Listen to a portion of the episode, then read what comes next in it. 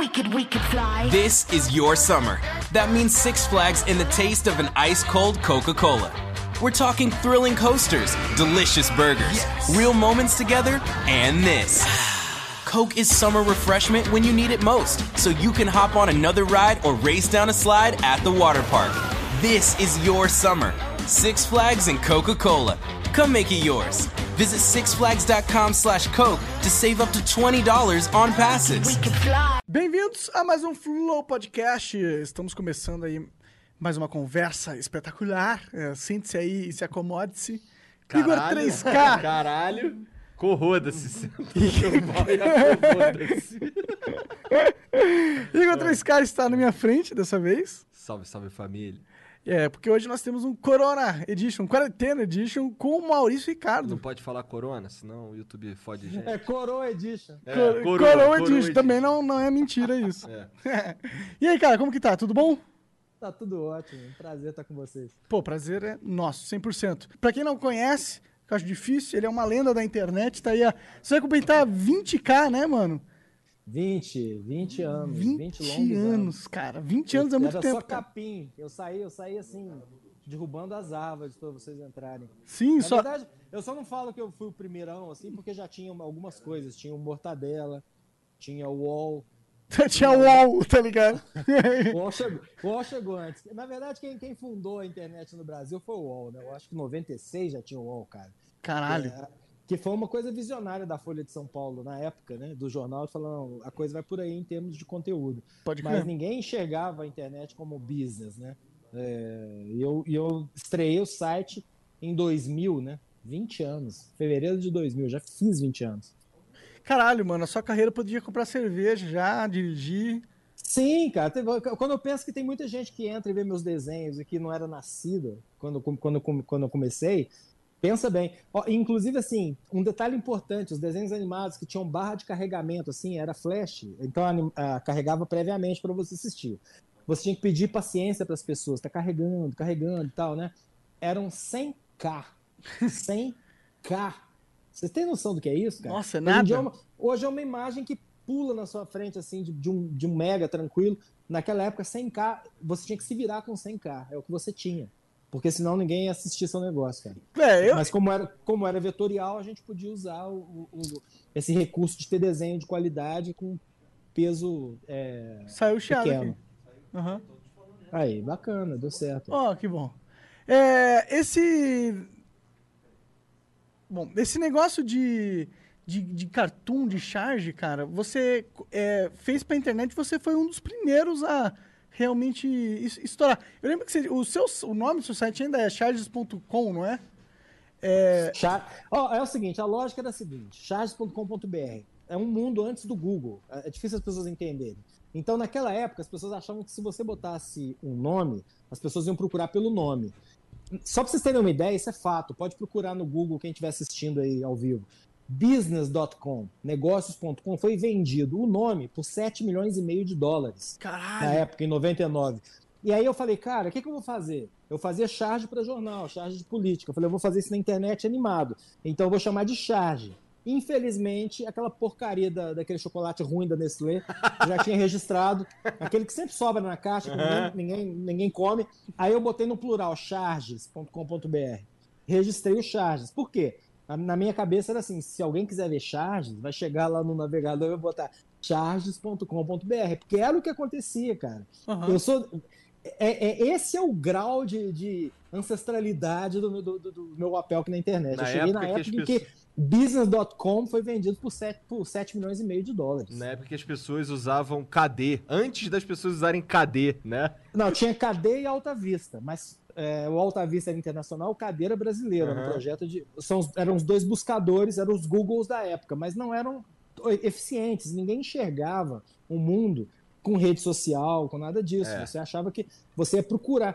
Só tinha duas maneiras de navegar na internet. Era digitando o que você queria lá em cima, na barra do, do, do Netscape. Quem é do tempo do Netscape aí? Eu, Netscape. eu não usei Netscape. Se você É, eu não usei, que eu é não usei Netscape- Netscape, eu usei só o Internet Explorer mesmo. Exato. Ó, Era, na época, era desse jeito, ou então através de hipertexto. Né? Que era aquela, quando a seta virava mãozinha. Aí você fala, opa, se eu clico, se a seta virou mãozinha aqui, vai me levar para algum lugar. Nem à toa que, que cunharam a expressão internauta, porque era nauta de navegar, né? Igual astronauta, você ia na internet meio assim, era, uma, era, era errático. Era É. bonito, né? É. Para pra pensar. Não tinha dono, tinha de tudo também, né? Dava pra Tudo encontrar ruim muita coisa mais interessantes antigamente, eu acho. É, mas só que era bem difícil, tá ligado? É, era meio é- obscuro. é- eu lembro quando, era uma- quando o Google saiu, eu tava na escola, eu tava no ensino médio. E aí eu lembro que um moleque, teve um moleque que fez um trabalho incrível, tá ligado? Fez um trabalho de pesquisa muito foda. E aí todo mundo elogiou o trabalho do moleque. Eu, caralho, cara, porra, como é que tu fez isso aí? Ele, cara, não conta pra ninguém. Mas é que eu descobri um site que dá pra você pesquisar uns troços, ele acha tudo que você quiser. Aí eu, como é que é isso daí? Ele, cara, é, é G-O-O-G-L-E. ponto .com. É muito sinistro esse site. Tipo, Mas Cara, é, era um 2001. mundo bizarro, né, gente? Tinha um lado bem bizarro nesse negócio aí. Ainda bem que deu uma certa organizada. Eu lembro que assim, os sites pornôs da época eram todos sites amadores e as sessões eram assim: é, loiras, morenas, ruivas, kids, caralho. bizarro, bizarro, bizarro. É, aí você, cara, tinha- é- era isso. Pior que eu vivi Sexo essa animal, época, mano. criança. Caralho. Eu vivi essa uma época, eu lembro disso. Era, era, era bem doente. A internet É. teve uma fase muito, muito, muito doente. Então, assim. O mais bizarro pra que eu algumas vi coisas. era bizarro, o assustador.com. Bizarro era zoofilia, era aquele negócio do cup, né? Que você Nossa, Girls Two One Cup, Girls One aham. Cup. Ah! Ah! Muito Isso daí tinha na minha descrição do Orkut, tinha no meu perfil do Orkut. Isso aí deve ser tortura. Quando seu, sei lá, se tiver um filho e ele fizer merda, mano, ó, se você fizer merda, você vai ver merda. Era mais selvagem, era bem mais selvagem e acho que nesse aspecto evoluiu. O Ah. lado ruim é que agora ela está restrita a três ou quatro grandes grupos do Vale do Silício, né? Que, obviamente, quando o negócio cresceu e virou dinheiro, veio, veio a grana. Na época falava muito assim, nova economia, nova economia, a internet é a nova. Não, é- existe economia, É os caras ficam esperando, na hora que é a hora de botar dinheiro, eles vão lá e colocam dinheiro. É o que aconteceu na internet. Pode crer. É, ainda existe, na verdade, a internet antiga, né? É a Deep Web, né? Você ainda pode É, a Deep- acessar. É, Deep Web. Olha que horror pensar assim, né? Que precisou ser uma Deep Web. Aquilo que estava na cara de todo mundo só porque tinha, não tinha escala, né? Era pouca gente navegando. Eu lembro que as primeiras palestras que eu cheguei a fazer para internautas, né? Que era como se chamava, foram para cursos de comunicação. Não foram para cursos de comunicação, nem fo- foram para cursos de informática. Porque quem tinha acesso a computador era gente que trabalhava com, com sistemas, com, com computação. Começou com BBS, antes da internet. Na época dos monitores de. de- que só tinha letrinha, aqueles. que- é, é, não sei qual, se é mercúrio, fósforo, como é que chama? Que É, mercúrio, fósforo né? verde. Fósforo, aquele- aqueles, que a letrinha verde. É, né? fósforo DOS, verde. Aham. DOS, era antes do Windows ainda, Aham. DOS, né? É, e, e o pessoal que me chamava para fazer palestras, eu lembro que eu fiquei, assim, nossa, impressionado de ir para o interior de São Paulo fazer pra, palestra para curso de, de ciência da computação, porque era quem tinha acesso à internet, não era uma coisa que todo mundo tinha. Muito louco isso. É. Nessa época, cara, que começou o lance de internet aí, cara, eu lembro que ia. Que eu, que eu tive acesso, né? Na verdade, eu não tive acesso. Eu ia pra Lan Housezinha e eu ficava. Eu lembro que eu ficava no. Teve uma vez que eu fiquei no andar de baixo da, da Lan Housezinha. A minha namoradinha, na época que hoje é minha esposa, ficou no, no andar de cima. E eu ficava mandando cartãozinho virtual do charge.com pra ela. e ela mandando cartãozinho virtual pra mim. Chegava no e-mail. Aí a gente ficava dando um pro outro. O, o mundo, o mundo era tão inocente É. que você mandava coisas por e-mail. É. Ó, Pra vocês terem uma ideia como o mundo era inocente, o, eu, eu, eu sempre permiti o download, né? Eu achava que assim, a minha lógica não era, não era aquela assim, ah, tem que vir aqui. Não, download é legal porque espalha, ajuda a divulgar e as pessoas descobrem que todo dia tem uma coisa inédita e vem. Só que mandava em executável. Porque o Flash, o download do desenho animado era um executável. E você mandava por e-mail e as pessoas criavam, é, clicavam no arquivo .exe. Só pra vocês terem uma ideia. Não, eu, Hoje fiz dia- isso. Eu hoje fiz quem- isso. Quem vai, quem vai clicar num ponto? Eu Ninguém. lembro que, qu- que quando começou isso aí foi com um vírus chamado I Love You. Que, que você recebeu um e-mail chamado assim, I love you. Aí, aí a carência da pessoa faz você, fazia você clicar. Aí o cara clicava no executável, aquilo rodava um, vírus dentro do seu computador. essa internet que eu peguei. Vai explicar isso pra, pra uma criança hoje em dia. cara. Hoje os, os, os troços de. Os, por exemplo, o Gmail já filtra direto essa porra, nem chega pra Sim, tu. nem né? chega pra gente, nem chega. É. Antivírus, né? Antivírus também tá, tá hiper caindo, porque o próprio Windows, é, o, o- Tem um o bom antivírus, iOS, né? tem o Android, já tem suas defesas, né? É muito difícil hoje em dia. Antigamente era uma indústria bilionária de antivírus. Você não podia fazer nada sem ter um ou dois antivírus. Avast, Norton, essas coisas instaladas Aham. no computador. Não tem mais isso. Verdade. Eu É. gosto disso. Se bem que eu, eu trabalhei uma época como garoto de TI numa advocacia, e esse era basicamente meu trabalho. Garoto de TI. Garoto de TI, né? É, garoto de. É, é para não falar garoto de programa, porque literalmente é. programa que você faz. né? Computador é movido à base de programas. É, então você é um garoto de TI. Um- é um nome moderno, né? pra- pra É. Pois é, eu tô tentando melhorar aqui minha, minha, minha fachada. Tu era o moleque que formatava o PC. É, eu formatava PC e instalava antivírus, tá ligado? Eu tinha, tinha um, um programa que era o Clean, CC Cleaner. Aham. Você passava o CC Cleaner, ele, ele limpava o PC, era mó bom, a galera É, sempre ele- gostava. Que... Ele resolvia, resolve problema de registro, um monte de, de coisinha assim. É, exato. Limpava, limpava o reggae. É isso mesmo. Então, essa Lembra época aí, a época que né, a internet estava nascendo, que o Google estava nascendo e que o Maurício Ricardo estava começando a produzir pra internet também, Pô, né? dava, É, dava pra sabe- ganhar uma grana maneira, cara, com, com fazendo coisas assim, permitindo que as pessoas é, baixassem o teu, o teu Então, conteúdo? eu, na verdade, eu acho que eu peguei. é, Eu nunca ganhei tanto dinheiro na minha vida como nos primeiros anos da internet. Porque Entendi. como tinha. é, foi antes daquela. Foi logo em seguida aconteceu a chamada explosão da bolha, que foi quando as pessoas perceberam que todo aquele dinheiro que estava sendo injetado em bolsa de valores e tudo, não ia dar retorno rápido. Mas a bolsa Nasdaq, que é lá, nos Estados Unidos, que era a bolsa de pregão para empresas eletrônicas, começou a botar muita grana. Só a Portugal Telecom veio com um projeto para o Brasil e, e botou 300 milhões naquele projeto chamado ZipNet. Não sei se você lembra. E não ZipNet. lembro, não lembro. O ZipNet, que eles compraram de um brasileiro, o cara ficou bilionário, nunca mais precisou. Pra, acho que é o Mandic, nunca, nunca mais precisou trabalhar na vida. O, o ZipNet me chamou para ser o portal de humor deles na época. E ali eu comecei a ganhar muita grana, muita entendi, grana. entendi. Porque qualquer coisa que tivesse ligada à internet, como ninguém mexia com isso, era assim, uau, fantástico, né? E, e- e realmente, assim, modéstia à parte, pô, eu tive a visão de enxergar uma coisa que ninguém viu. Que era assim, a, a, a charge de jornal, aquela estática de jornal, pô, dá para fazer isso multimídia, vou fazer isso na internet. E, e- foi como eu comecei, entendeu? E tu já sabia. co- Como é que tu. E tu aprendeu, tu fez um curso, tu já sabia mexer com essas paradas de flash? Então, olha, olha que loucura. Isso é legal. Eu acho até essa é a parte do. Olha, crianças, que bacana, que exemplo de vida, porque eu já tava. Eu tô com 56 anos. Então, eu comecei. Na Caralho, internet. eu tenho mais aos- cabelo branco que tu, cara. Não, não, não, porque eu pinto a barba, né? Ah, Eu pinto- tá. Eu pinto a barba e eu tô com a cabeça raspada. Tô precisando. eu tô- eu tô não, tá cabeça raspada nada. Tu tá careca porque o Nando Moura enche teu saco.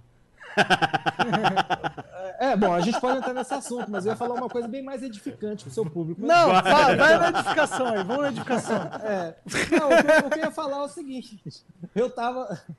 Eu tinha uma carreira, cara. Eu era, eu era diretor do jornal local de Uberlândia. Eu cuidava da redação do comercial e, do e da publicidade do maior jornal local. Né? Eu só não tinha o cargo de diretor, porque eles também faziam lista telefônica que dava muito mais dinheiro e e era ligado a uma, era ligado a uma telefônica na época. E essa telefônica, quando veio a internet, e eles perceberam que ia dar para colocar é, pacote de dados e tal dentro do, do telefone, eles fizeram um grupo multidisciplinar e me colocaram lá porque eu era o único cara de comunicação desse grupo. Engenheiros e tal, e, eu lá no meio para ver o que, que ia virar aquilo. E lá, eu- além de eu fazer o projeto que eu fui fazer lá, eu, eu percebi que, tipo, tinha esse espaço. E eu tinha uma enorme frustração, porque eu sou chargista desde os 17 anos, mas aqui em Uberlândia eu pagava muito, pagava-se muito pouco para um chargista, um salário mínimo. Então, para eu poder viver, seguir minha vida, eu fui crescendo na carreira de jornalista. Quando veio a internet, eu falei, cara, é a chance de viver do que eu gosto de fazer, né?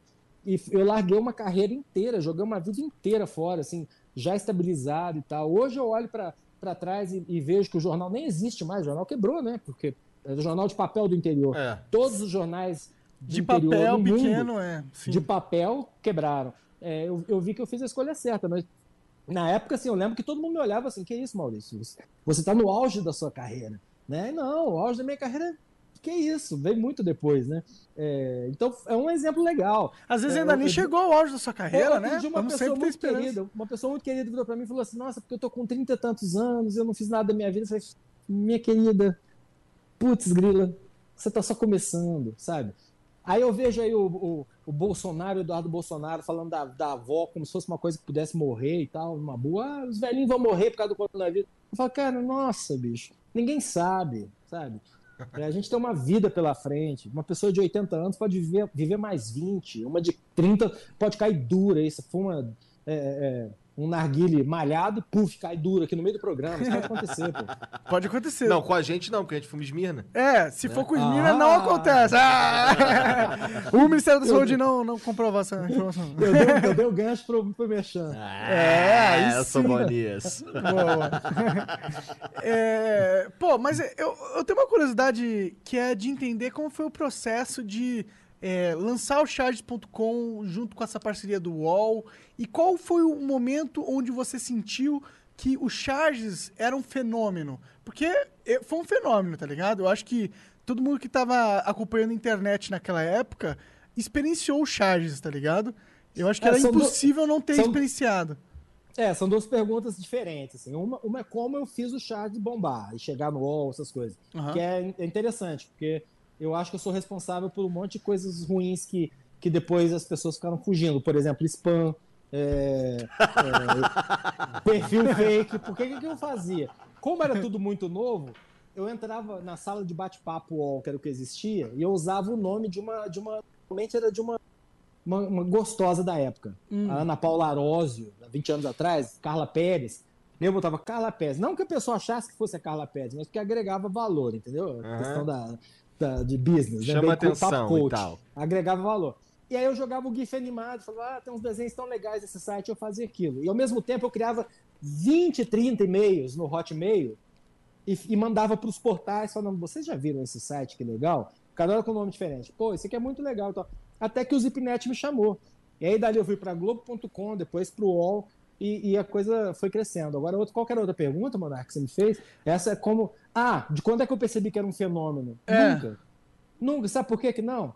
Nunca foi o fenômeno. Nunca. Sempre teve alguma coisa assim.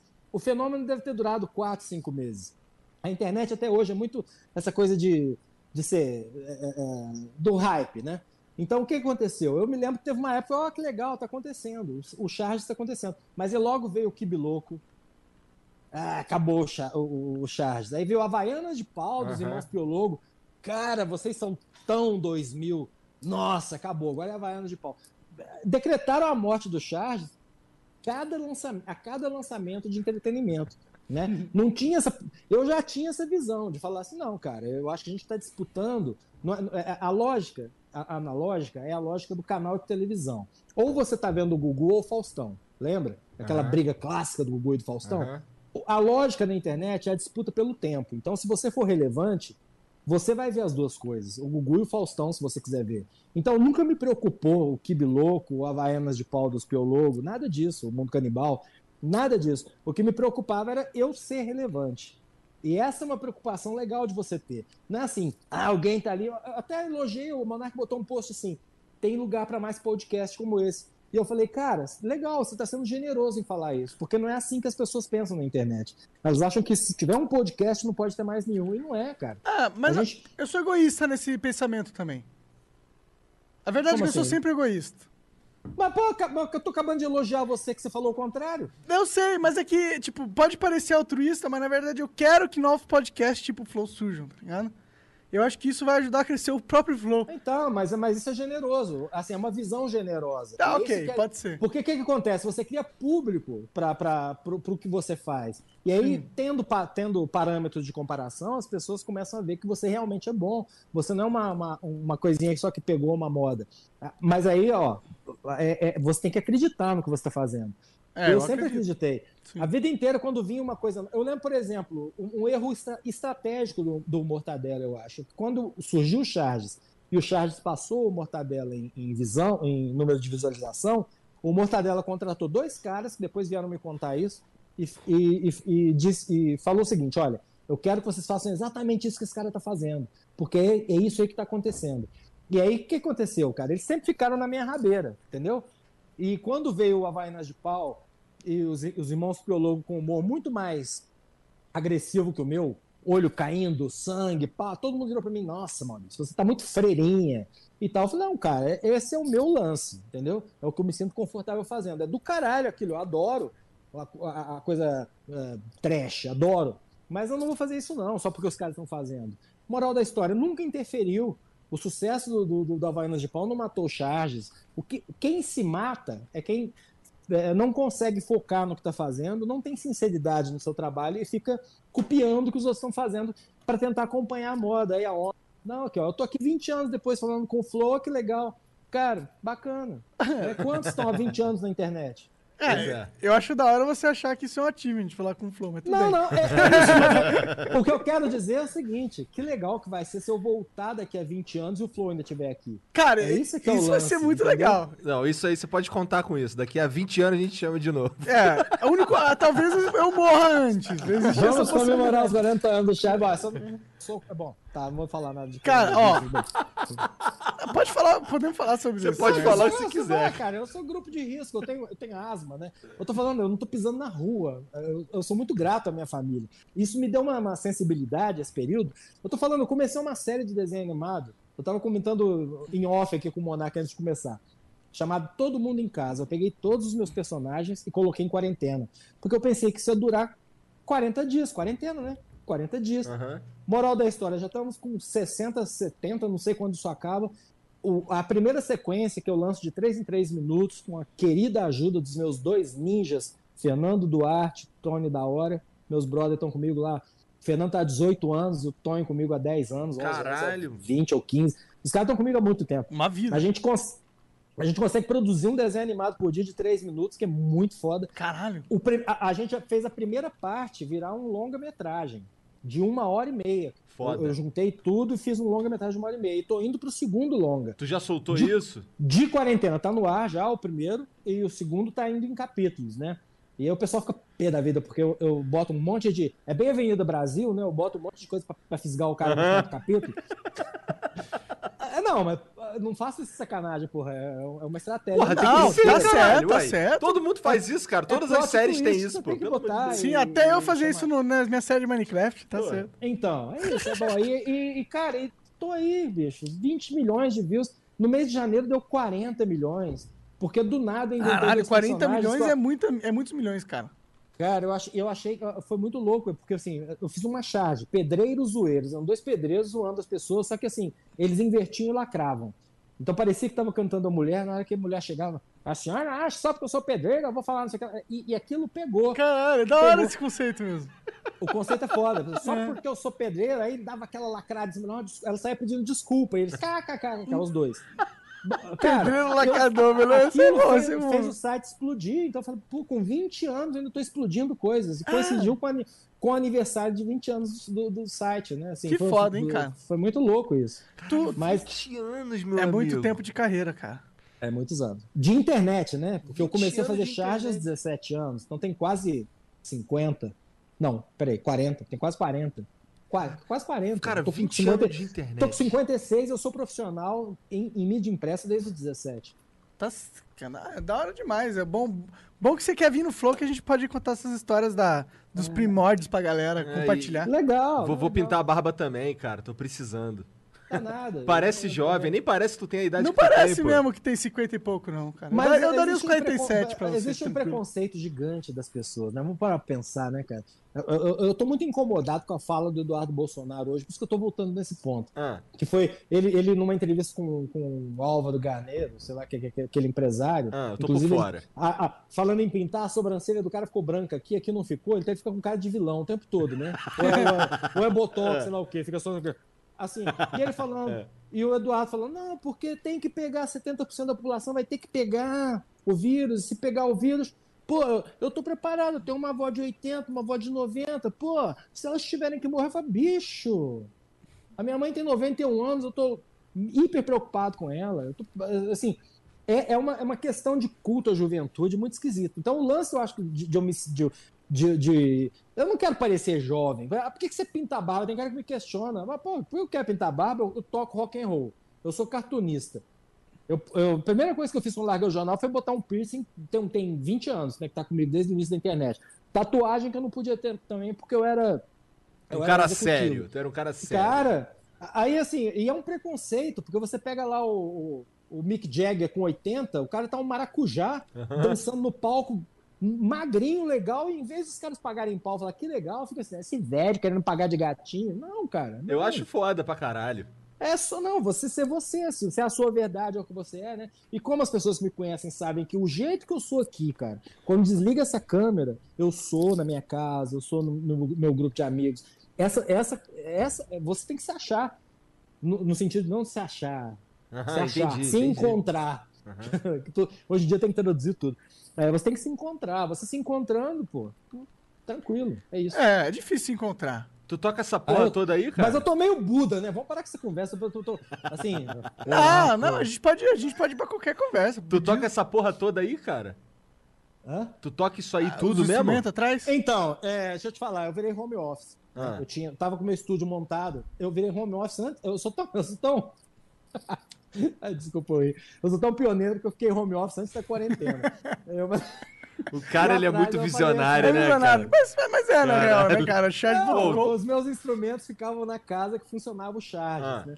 E aí, quando eu, o meu contrato do UOL, na época, tinha um fixo. Quando eu tive que cair no mundo do YouTube, que é o mundo da renda variável, é. eu falei, pro, eu falei pra minha galera, bicho, eu não vou manter essa estrutura, não, isso aqui é muito caro.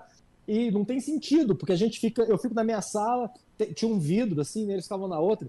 A gente pode fazer isso perfeitamente por, por, por call de, de, de Facebook, olhar, olhar quando precisar olhar na cara do outro e conversar. E aí eu fechei o estúdio. E isso aqui ficava num quarto, que eu tinha um estúdio, porque eu sou músico também, como hobby, né? Isso ficava tudo lá no meu quarto. Aí quando eu cheguei com isso aqui, eu, eu hiper, hiper deprimido, porque estava fechando meu estúdio, o que eu mais senti foi esse estúdio de ensaio. Aí a minha esposa, muito prestativa, muito gente fina, falou: Cara, quer saber? Vamos incorporar isso aqui, vai virar objeto de, de decoração da casa. Ela botou as coisas na, na, na, sala de estar e fica aqui e tal. E ah, essa é a sala de estar, sala então. de estar. Eu tô na minha sala de estar, não tô numa sala de estúdio. Pensei eu, eu que fosse numa, estúdio. Num é. apartamento de dois andares e aqui na parte de cima fica a, porque é, é o meu segundo casamento, eu tenho filhos adultos que moram comigo, dois, e, e a minha esposa. Então, assim, o apartamento ficou meio dividido. Eu moro no, no andar de cima, os meus filhos no andar de baixo, e, e, tudo junto e misturado, entendeu? Entendi. Legal. E, então aqui tem espaço pra caramba, é, é legal. Entendi. Cara, uma coisa que eu tava na, na, curiosidade, eu acho que a gente não chegou a tocar bem nesse assunto especificamente, eu queria entender qual que foi o, o momento do que o charges.com estourou, assim, sabe? Porque eu, por, mim, eu, por exemplo, eu sei o momento que o meu canal estourou, tá ligado? Então, o Charge.com nunca estourou. Eu tentei comprar deles. Charge.com é de uma empresa gringa hum. que registrou o domínio. O meu é charge.com.br. É, não, é, você... desculpa, é, é, que eu falo .com, mas eu tava querendo falar o .com.br. É, é que eu sou... É, sim. Pegadinha do malandro. Cara, eu acho que foi quando a Globo me chamou, né, velho? Um belo dia eu tô na minha casa, eu fui o primeiro produto online pra televisão. Isso é isso, também é história. Eu tô um dia na minha casa, toco o telefone, é, e era uma produtora do Faustão, que viu meus desenhos. Ah, eu, o detalhe é que eu tinha zoado o Faustão e o Gugu falando mal da programação deles, né? Fiz uma charge deles cantando uma coisa, uma paródiazinha do. Nem lembro que música, mas falando mal dos dois programas. E as duas produções me ligaram na segunda para me convidar para fazer programa, porque alguém deve ter mostrado, né? E a internet, a grande novidade, né? Em 2000, eu também estava indo aquela coisa. E aí o, o Gugu não pagava, o Faustão pagava, eu fui fazer o Faustão. Aí depois de lá eu fui para a Rede TV, aí o, o dono da Rede TV, o Amilcar, o filho dele viu e, me, e pegava a charge do dia, do jeito que era, qualquer, qualquer que fosse o assunto, e colocava no TV Fama, cara. Caralho! Mas assim, agora o meu auge acredito assim, auge de fama, de tudo mais. Que, cara, é, é relativo, mas assim, em termos de popularidade, foi o Big Brother, eu entrei no 4, foi aquele do, do alemão e da Iris, o 7. Aquela hora eu falei, nossa, eu tô mega famoso. Assim, porque aqui em Uberlândia mudaram comigo. Eu eu ia pros mesmos lugares, pros restaurantes, eu, ah, aquele cara do BBB e tal, porque o BBB agora voltou, né? O 20 foi maravilhoso, assim, de bop, de tudo. Mas a, a, o auge do BBB antes desse 20 tinha sido esse 7, se não me engano. Hum. Que tinha tido a Iris, o alemão, eles não eram nem nascidos nessa época, os mais velhos não se lembrar. que era um negócio da 40, 40, 50 no Ibope, o Brasil parar pra ver. Acompanhar. Então, assim, mas olha que engraçado. O, o, nunca, não, nunca conversaram as duas coisas. BBB nunca conversou com a internet. BBB não trouxe público para o Charges e o Charges me criticava por fazer Globo. Já naquela época. É, é, porque assim, a Como internet. que o quer Charles que as- te Você tá criticava? falando o público do Ah, Charles. o o público, público não Ah, conversava. A internet quer ser hype. Até hoje quer, cara. Não entendeu que o negócio já tem 20 anos. A internet Até já é o mainstream, né? Eu já, internet, pô, 25 anos tem internet, os caras querem ser hype. Hoje você assiste o Roda Viva e a CNN pelo YouTube. É, concessão de rádio e TV, que é coisa mais antiga. É. É. O Bolsonaro, eu vou caçar a concessão da Globo, tá ok? Se, se caçar, ela vai pra Globo Play, vai pra streaming, vai pra. pra Acho que ele devia fazer vai isso, seria bom pra Globo, na real. Já tá fazendo, né? A É. Globo Play é um projeto bem inteligente. Ela pegou todo aquele acervo nacional dela de 50 anos e juntou com algumas séries estrangeiras para virar um Netflix com o conteúdo da Globo. É. Eu não sei se eu não sei se tem tudo, mas todo mundo iria adorar, por exemplo, acredito que uma pessoa que viu três anos de Malhação quando tinha 17 anos ia adorar ver aquela o Malhação da época delas, né? Pô, Claro, eu vou te falar é. que o Globo, Globoplay é bem legal, cara. Tem É, várias você paradas. assiste? Então, Eu pois não- é, eu, eu assino o eu Globoplay, eu você assino os, assina stream- os principais streams. E o É. futuro é por aí. Tem o É, BBB ninguém no Globoplay? Ah, tinha quando você. Quando, Quando, tinha tava BBB. tendo BBB. É, claro, né? Eu acho que ninguém mais tem paciência pra. A, a que- a questão do real time, igual agora a gente tá aqui em tempo real, não sei se tá tendo caixa de diálogo com pergunta do lado, não sei como é que funciona. Tá aí. tendo chat na Mas, assim, Twitch. Então, é, ah, a gente esqueceu é- de falar essa- que a Twitch é a nossa casa, né? Verdade. Vamos falar isso a co- depois. A coisa do real time, ela tá funcionando hoje só para grandes eventos de que reúnem as pessoas. Então, por exemplo, uma fi- um futebol, Aham. uma luta, é, Uma um- conversa. um, um uma final de BBB.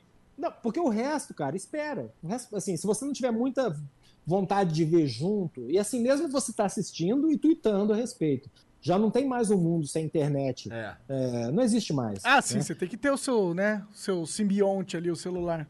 É, algumas, algumas profecias deram muito erradas, outras certo. Eles falaram que um dia você tá vendo a novela e ia passar o mouse em cima da roupa da personagem, ia comprar a roupa porque ia dar um clique, mas quem que vai comprar a roupa enquanto tá vendo?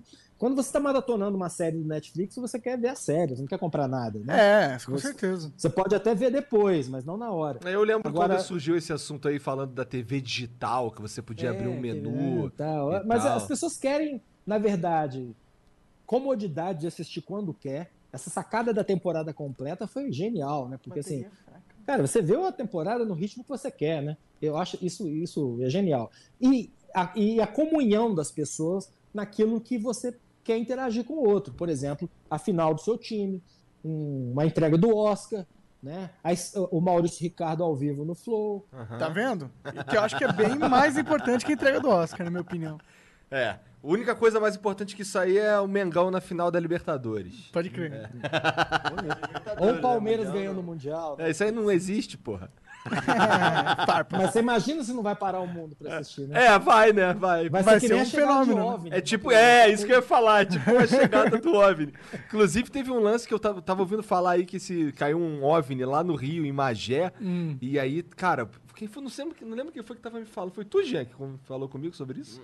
Uns caras falando que... Deve ter sido a Mari Magé, né? Não, não foi ela não, não lembro. Mas aí falando que ca... tava, a galera tava lá, não sei o que, caiu um barulhão num, numa fábrica de, de armas que tem lá, em Bel, se eu não me engano. Um barulhão numa fábrica de armas. calma. Foi um OVNI, com certeza. Aí caiu um bagulho, e aí quando a galera chegou lá pra ver, tinha uma. Tava todo o exército lá, e a galera subindo o drone pra ver o que que era, o exército tá batendo os drones, Ah, não deixava o ver nada. Cérebro. É, o exército tá batendo os drones, e aí uns caras falam. Aí, isso aí são relatos de pessoas que me contaram, não fui verificar nada, tá? Só, afinal, estamos falando de OVNI, Sim, né? a veracidade dessas É, informações é é, nenhuma, tipo, tipo, é a privada pública de um posto na estrada. É. E aí falando que tinha uns caras que gostam de voar de parapente, passando em cima, aí parecia. a- o formato do, do, do, do- do estrago era, parecia com de um- uma, a ponta de um disco, tá ligado? Eu, caralho, cara. Que A versão que chegou aqui sobre isso é que nessa hora que o pessoal cercou o exército, levantou um homenzinho verde e falou assim: aqui que é Varginha? tem, tem que fazer uma charge disso. aí, né? Essa foi de tiozão. Já deve ter várias, né? Cara, eu lembro um que brinde. Um brinde. É, eu lembro Eu que não renego as minhas origens, sou tiozão. Eu lembro que tinha várias charges icônicas na época de 2000, tá ligado? E pouco. Tinha. É, Tinha o- algumas que viraram clássicos. O Toby é a mais clássica que vem na minha cabeça, assim.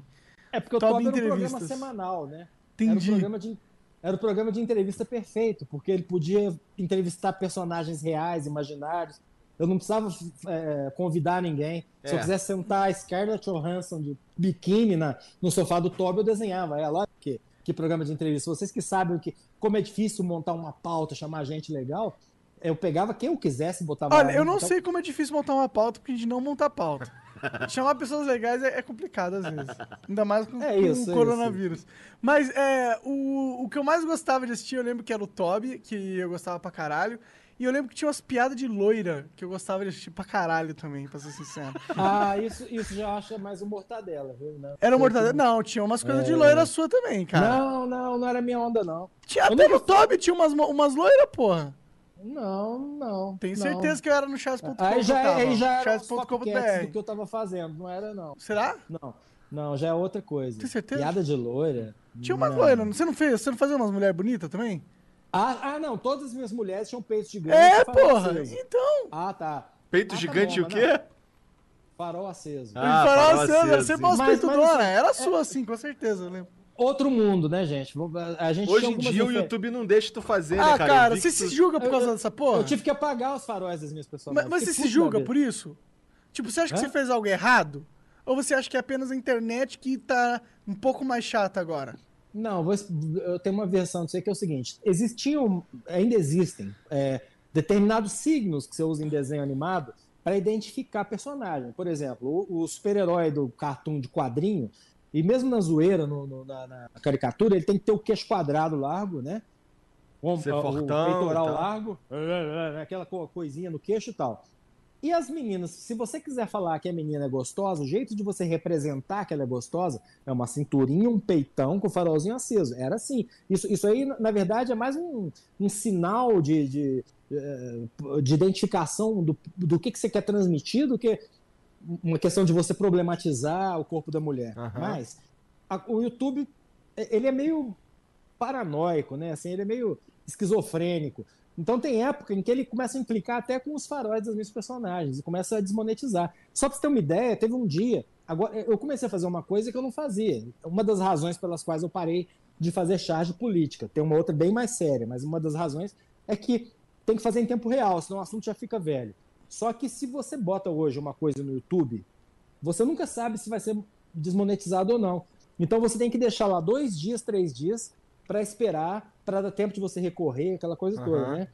E eu teve um, só para você ter uma ideia, isso, isso tem um mês agora. Eu botei um, um senador lá, um, um velho, na sauna.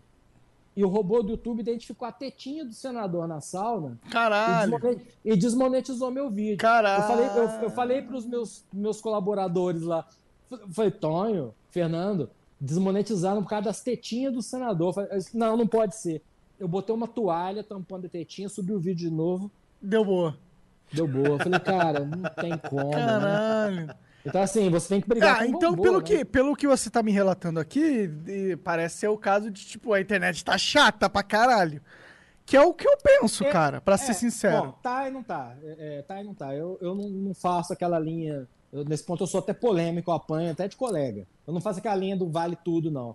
Eu acho que algumas coisas evoluem e a gente tem que acompanhar a evolução. o que, então, o que, por que exemplo, não, não vale? Piadas que eram. Não, é- é- tem cara que fala assim: ah, porque na época dos Trapalhões podia chamar o Mussum de urubu. Pô, podia.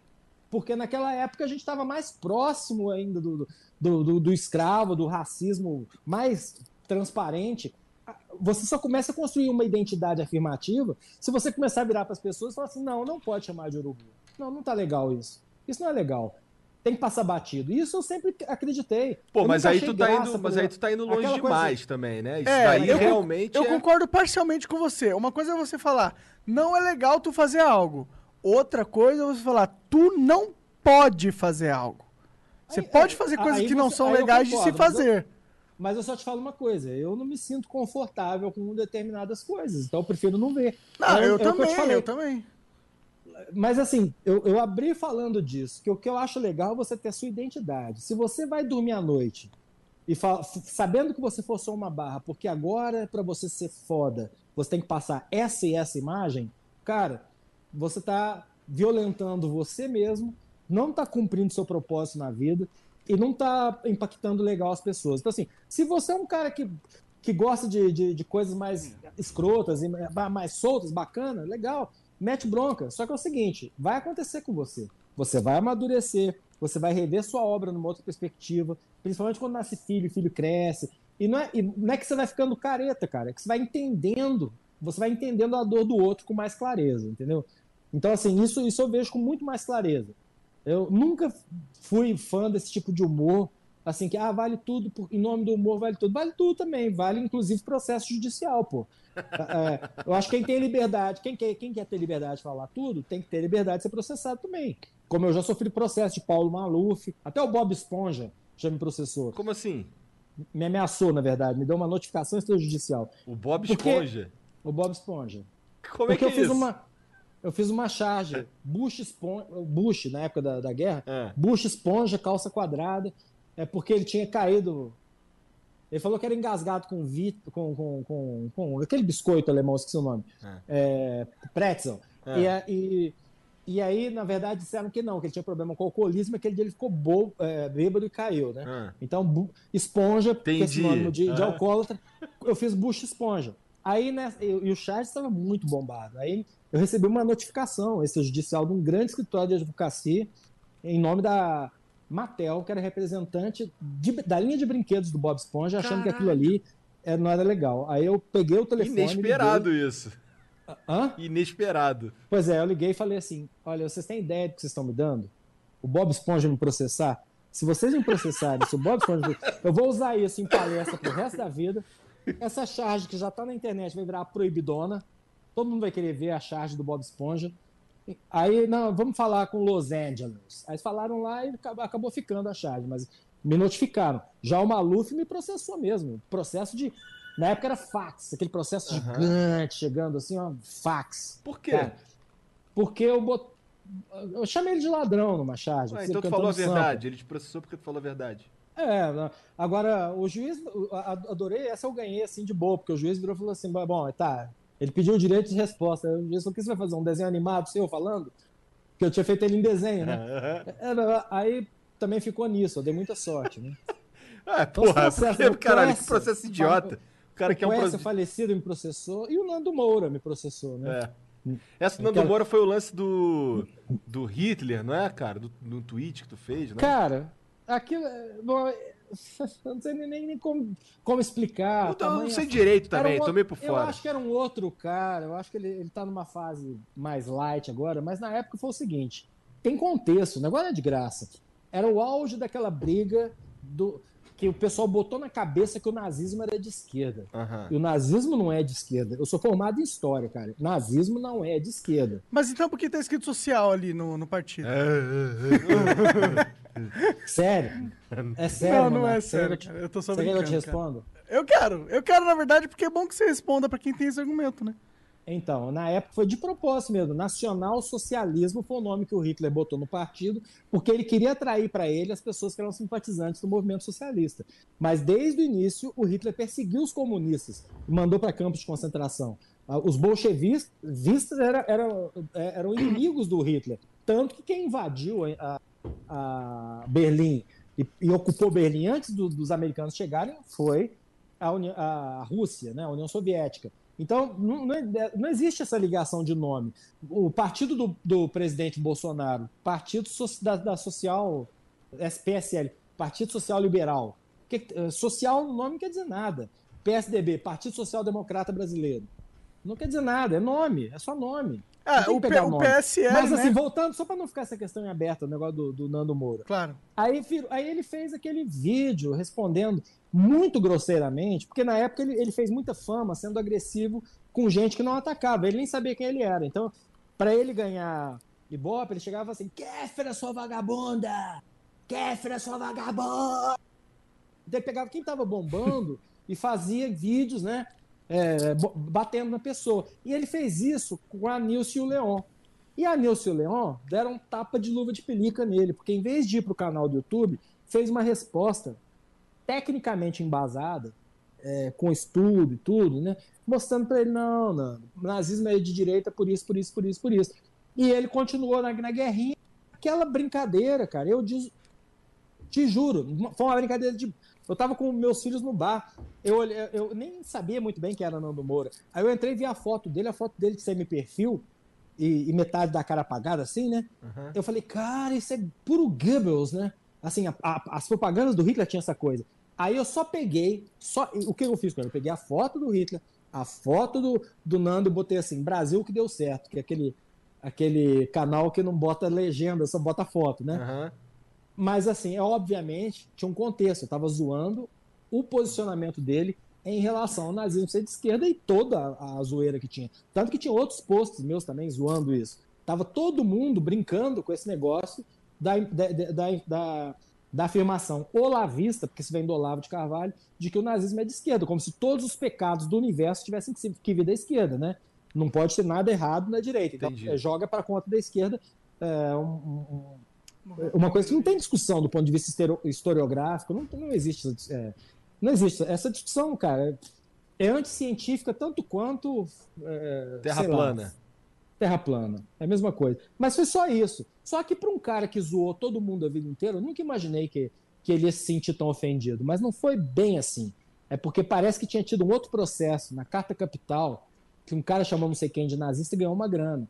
E ele estava numa época de fazer uma espécie de ativismo judicial em cima das pessoas, porque o irmão era advogado, para ele era custo zero, ele chegava e saía processando. Entendi. E ele fez um vídeo, vou processar, e saiu processando as pessoas. É, eu, canal do otário, mas não sei quem, só que, cara, eu tinha contexto. Eu tinha contexto, inclusive, para dizer que, ach... que não acreditava, e eu falo do fundo do coração, porque seria muito fácil eu virar para ele e falar, ô oh, Nando, desculpa, cara, porra, foi mal, velho. Eu, eu não tenho problema em fazer isso. Só que, cara, ele não me convenceu de que aquilo ali era uma questão de ofensa me passou a impressão de ser uma coisa de mais uma treta para causar na internet. E Entendi. aí eu falei, não, eu vou comprar essa briga, eu vou, vou, vou eu vou me defender. Eu, eu, eu pedi, inclusive, para o processo ser é, litigância de má fé, porque eu não acreditava que um cara que xinga mulher de vagabunda, ele falou de. Ele chamou uma representante do movimento negro de afronazista. Ele chamou. Então, assim, ele fez isso. Ele botou o Leon no corpo do Stalin, que também é outro genocida que matou 10 milhões de pessoas. E, cara, então assim, ele fazia essas brincadeiras, as, até piores do que a minha. Vocês sumiram, viu? É, porque o, a bateria do Monark acabou, mas ele já botou no carregador. Ah, bom, daqui a pouco a gente então volta. Foi isso. Então, assim, eu nunca quis uma treta com o Nando Moro, nunca foi essa a minha intenção, né? Mas me enfiou nesse rolo. Aí, a partir daí, ele, naquela época bolsonarista louca dele, aí, é, Aí vai, já virou uma discussão política. porra? Qual que foi o ele fim dessa porra? Botou um monte de gente pra, atrás de mim, fãs dele vindo me ameaçar, cara. Eu passei o diabo com aquele cara. Mas, então, assim, até vi ele aí e falei, nossa, olha quem tá sendo resgatado, né? Assim, porque por mim merecia. O esquecimento? Cara, o esquecimento. Mas é que ele não tava que... sendo resgatado, cara. Ele ainda é muito relevante pra uma galera aí. Pode não ser a galera é, do seu é, ciclo, mas. Ser, né? Então, mas ele é. Tipo, o presidente pra... bloqueia ele, tá ligado? É, o presidente que ele levou para casa dele e elegeu, né? Exato, e que agora ele bate fielmente todos os dias. É, Todo né? dia, tá. mano. Cara, como você se sente com, ali, com o Nando Moura sendo seu aliado? Eu não acho que ele é meu aliado, porque ele não consegue fazer uma coisa que eu faço, que é o seguinte: o que, eu, o que, que eu faço? Eu não tenho político de estimação. Eu, eu, sou acusado e sou criticado por ser isentão. Mas é, é, um hábito que eu tenho desde de, de, de, quando comecei como chargista, não ter político de estimação. Político é uma coisa que você pega, elege e a partir dali começa a cobrar. Tem que ser assim. Não existe esse negócio de movimento a favor de político. Se o cara for bem, você ele... a sua maneira de elogiar é, é reelegendo ele. O político está ali para servir a gente. Mas o, o, os caras igual o Nando, eles não conseguem ficar no vácuo. Eles têm que pular das bolas, por exemplo, do Bolsonaro para as bolas do Sérgio Moro. Você não consegue ficar no vácuo. O cara tem que. Por quê? Porque aquilo ali atrai um público.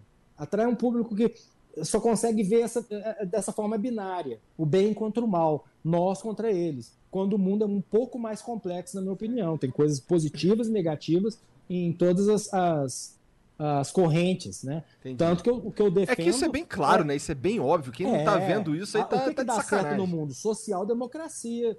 É o que dá certo nos principais países europeus. É o que dá, o princípio da democracia americana, a beleza da democracia dos Estados Unidos, está na alternância do poder entre democratas e republicanos, que acontece, se você entrar no Wikipedia e procurar os presidentes americanos em ordem, você vai ver que assim, democrata, democrata, republicano, republicano, republicano, democrata, republicano, democrata, democrata, assim, assim sempre foi é, uma coisa de, de alternância, porque um puxa mais, é um cobertor que não cobre a cabeça e o pé. Um puxa mais para a cabeça, o outro puxa mais para o pé. E essa alternância que é, que é a beleza da democracia. Essa, Bom, eu, eu, eu, não gosto da democracia Brasil, também, não. De esquerda contra a direita, para mim é, mas isso radical. é uma discussão é. mais difícil. É. Eu, eu, eu, eu, lembro da, da, daquela teoria da ferradura, né? Que o pessoal fala. O pessoal fala. Vão me detonar para falar, para usar esse exemplo aqui, mas ah. assim, a ferradura, os extremos estão mais próximos entre si do que do centro, né? Ah. É, a terra, então, assim, a esquerda tá mais, a extrema esquerda está mais próxima da extrema direita do que do centro. Os, e quando e centro no Brasil ainda pegou uma conotação ruim porque mistura com esse centrão, é. que é aquele bando de cara que fica ali, que fica mamando quem está no poder. Mas é. não é isso. O centro pode ser também uma mistura da, de, da, do melhor que as duas as duas correntes políticas têm para oferecer, que é respeito humano, respe... é, um serviço de saúde, uma cama de welfare, welfare né? cama de bem-estar Safety net, na verdade, também. É. Né? E, e, ao mesmo tempo, uma, uma economia liberal que deixa o empreendedor empreender, criar emprego. É possível fazer uma combinação. Eu também acho. Pô, tu acha que é possível fazer algo parecido com isso? Ai, não sei se eu quero entrar nesse assunto. Mas no, no, no, no Brasil. Tipo, dividindo tipo, o, Bra países. o Brasil O Brasil é. É muito grande. O Brasil, ele, ele não só é muito grande, como ele tá. A, a maneira como ele é construído impede que a gente consiga chegar nisso que você está falando, sabe? Eu acho que a, a extrema direita assim, falando, se a gente for usar esses termos, extrema direita e extrema esquerda, a extrema direita e a extrema esquerda são produtos de como o Brasil é, é foi organizado é, é com, com, essa. Com, nesse lance de, de, como a democracia se deu aqui no Brasil. Então, assim, Não, vamos pensar, vamos pensar em algum, tem algumas coisas no meio. Bom, a gente é uma jovem e frágil democracia, né? A gente Sim. foi a gente, o Brasil é um país atípico, né, gente? Pô, esse império, que os caras querem defender a bandeira do império. O, a, o, o dominador aqui, o, o, colonizador vai embora, larga o filho tomando conta e fala que é imperador. Aí não tem uma história né, de, de sucessão, de, de, de, de, de, é, de antecedentes, né? Aí eles começam a buscar referência no, no, indígena, então Barão de Tamandaré, não sei o que lá, porque não tem é, o Conde de York, né? Não tem uma história de monarquia, nada para justificar o império no Brasil. Então, só em 1889 isso aqui começa, isso aqui vira uma república. Essa república passa durante esse período pelo, pela, pelo regime do Vargas, depois vem a ditadura militar. Nós nunca tivemos uma democracia constante, é, como foi a dos Estados Unidos, que se manteve com altos e baixos, com sucessões. Então, a gente está aprendendo, é uma frágil democracia. Mas eu fico imaginando que se aquilo que o Fernando Henrique e o Lula começaram na redemocratização, aliás, quem começou, para ser bem justo, foi o Itamar, porque era o vice do Collor e o Collor caiu, que era um, um, um início de uma coisa que podia ser legal, se aquilo não viesse acompanhado com corrupção, com compra de voto, se não fosse uma coisa que só era viabilizada pela corrupção, a gente estaria no outro patamar. Então, o grande problema do Brasil é a corrupção. E a gente retorna a ela sempre. A gente está vendo agora o Bolsonaro é, em perigo, dando cargos para aquele velho centrão é, fisiologista que está ali no meio para segurar quem quer que esteja no poder. É. Que estava até outro dia com o Temer, que teve com a, com a Dilma, que teve com, com o FHC. E aí, o, se, o, se o Nando no Moura, por exemplo, tem o mesmo discurso que eu, porque nós estamos do mesmo lado nesse momento, que é um lado assim, de uma corrente democrática. Mas onde é que pega? É que o cara, não o Nando, no geral, as pessoas não conseguem só colocar é, a bandeira da democracia em primeiro lugar e deixar para discutir os nomes no momento oportuno. Já tem agora a divisão entre lulistas, ciristas, é, moristas, agora de Sérgio Moro. É. Quando a gente precisa se lembrar que a gente está no meio de um governo e que a eleição é em 2022 e que se o Bolsonaro sofreu impeachment antes de dois anos agora, vai assumir o Hamilton Mourão. Mourão. Então vamos ter, vamos Acho que seria melhor o Mourão ali. Então, então, assim, na época das diretas já, não tinha essa céu. coisa. Quando todo mundo quis votar para presidente, vocês não eram nem nascidos, eu quero voltar para presidente. O pessoal foi para a rua, cara. Não tinha esse negócio de camisa. Era comunista misturado com social liberal, com, com progressista misturado com conservador. É o pessoal que queria democracia. Hoje, quando você vê o governo Bolsonaro fazendo as coisas que estão fazendo, primeiro a gente ia discutir o que fazer com ele. Que para mim é gravíssimo o que está acontecendo no Brasil, bem grave. É um problema de saúde pública. Estamos no meio de uma pandemia. O cara não tem condição de, de governar um país, na minha opinião. Depois você briga se vai ser esquerda, direita, quem. Mas não. O PT lança o programa, mudou o nome, mas pro, programa Lula para o Brasil. Putz, cara. O Lula cara, saiu do que governo que você ainda acha que PT existe, cara? No sentido que eu sei que ele existe. Porque mas é por que, você aposta que ele é uma esperança, de... mano? Ele pode ser a maior força, mas, mano, ele é uma força que já tá totalmente corrompida. Ela, é, não, ela, não, ela, ela tá perdida aí. dentro de si mesmo, cara. Os caras até agora, eles não conseguem fazer a porra da autocrítica. Mas Porra, ninguém faz né, no Brasil. Quem faz autocrítica no Brasil? Sabe quem que vai fazer quem autocrítica faz? no Brasil? O cara que vai ser o, o presidente. A gente mas não, não pode ter um cara que é crítica, arrogante. Não faz autocrítica. Autocrítica eu nunca vi na história desse país. Então, mas a gente Alguém vai, chegar, vai, fizemos merda, tá todo mundo expulso, vamos zerar isso aqui. Não existe. O que existe é trocar de nome. Quando o nome começa a ficar sujo, igual o pau de galinha, troca. Então vamos igual... só dividir o Brasil, mano. Cada... O, o, vamos fazer. O DEM, o DEM já foi países. democrata, já foi PFL, já foi não sei o que lá. Vamos fazer 50 países. É, não, 50 cara, países. Não, tá tudo, tá tudo certo. Não eu tá acho tudo certo, tá tudo uma merda, eu, cara.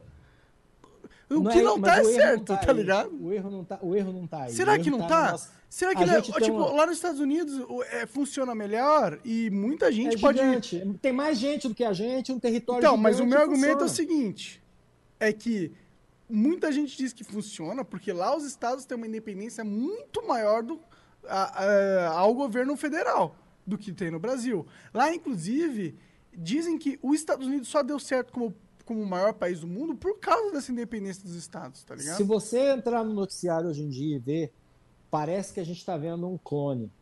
As mesmas brigas com o governador, a, o, o, mesmo problema de anticiência contra a, a discussão de isolamento social está acontecendo lá. O Trump, é, é, o que está acontecendo com o Trump está acontecendo com o Bolsonaro aqui, em menor ou maior escala. Não é só isso, não é questão de, de é uma questão de primeiro cultura, cultura que vem não é cultura de, ah, eles são cultos. Não, é uma cultura que vem diferente.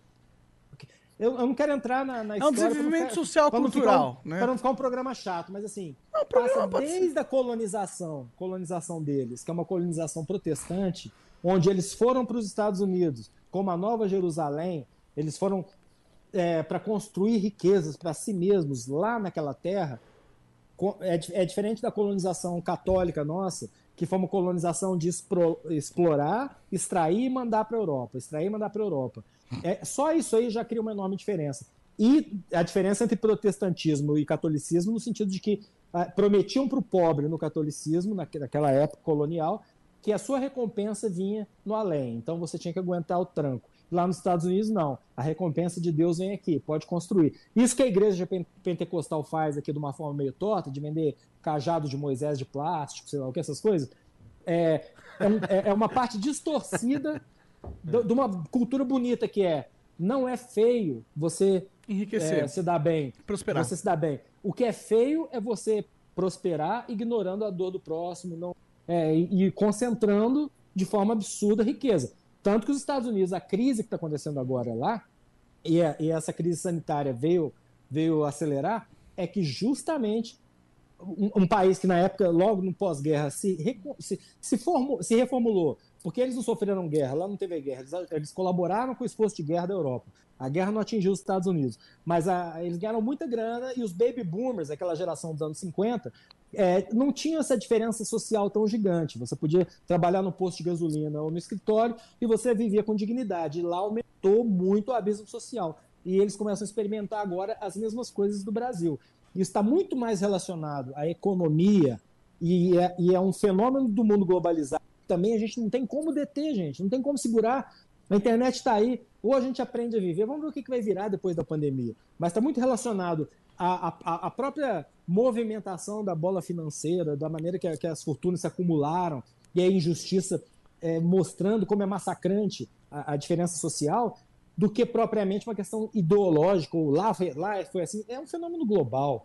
A Mas gente acho que essa questão China, de, da divisão bilionário. Dos... A China não tem bilionário, fala que é um país comunista. A China tem. Só que lá não tem democracia, né? Lá o cara. Até a internet deles é separada da nossa. Então, assim, lá, além de tudo, tem opressão. Mas é só isso. Por outro lado, quando a China cresce 1% no PIB, tira um Brasil da zona de pobreza. Tem ideia? Assim, 300 milhões de pessoas que não comiam carne e passam a comer carne. Ah, então, é, 10%. Tem, tem, é, é, cara, é muito louco parar para pensar assim. É complexo, não, não, não é assunto para eu acho para eu esgotar aqui, nem depois de quatro cervejas. Mas, mas basicamente o que quer dizer é que o mundo está em transformação e que eu ainda tenho esperança de que essa pandemia venha para mostrar para a gente que o caminho é um só mesmo, é solidariedade, a gente por nós e o Estado por todo mundo, especialmente por quem precisa dele. Essa coisa de. Lá atrás eu cheguei a acreditar que o Brasil precisava de uma dose de. Eu, eu não tenho medo de errar, de voltar atrás das minhas ideias. Lá atrás eu falei, não, é, é, o Brasil precisa de uma dose de enxugamento, de Estado menorzinho, mais liberal. Mas quando eu vejo o que, que os liberais fazem, assim, a preocupação. Quando eu vejo o Eduardo Bolsonaro disposto a sacrificar a avó. Ele é um liberal? Poder, ele é referência de liberal? Poder salvar a economia. Mas o Eduardo não. Bolsonaro é referência de liberal? Esse governo é um governo liberal. Paulo ah, Guedes não, não, não. É o Paulo Guedes ele é liberal. Paulo Guedes, o, beleza. Mas, mas o Bolsonaro, Bolsonaro não. O bolsonarista é totalmente conservador, mas, chulo, trouxa. Eu tô otário. falando assim, o posto Ipiranga do Bolsonaro é o Paulo é, Guedes. Ok, aí sim. Essa, mas só economicamente do, Essa é. filosofia do vamos abrir agora, vamos deixar todo mundo se contaminar e 70% de contaminação vai, vai significar que a Mas gente vai é liberal, ter isso é imunidade. É isso aí, isso é um papo de quem está preocupado muito mais com o Deus economia do que com pessoas que estão sofrendo e morrendo. Mas esse é o papo o... liberal? É, é, a essência do papo liberal, né? É liberar é um por si, né? É o cada um por si, né, cara? Não, na verdade é cada um não. por si o estado e o estado menor possível. Eu acho que a essência liberal é a gente ter uma valorização correta da, das liberdades individuais, né? Na, bom, não.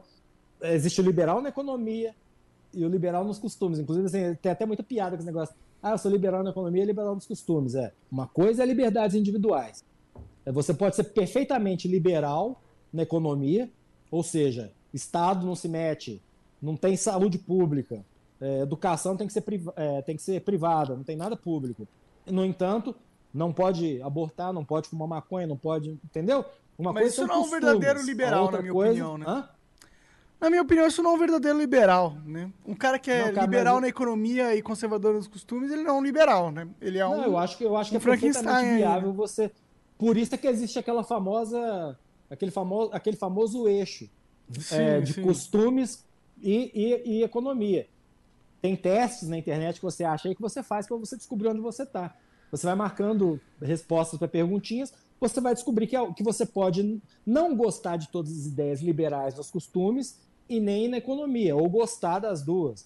Você, é, não dá, por isso é que eu acho que é ridículo você tentar tratar a direita e a esquerda em linha reta, como se fosse aqui ou aqui. Porque nós estamos numa posição no Brasil em que todo mundo tá à esquerda do Bolsonaro quase. Então, o Brasil, tanto que eles tiram sarro, agora o Nando é esquerda, olha só.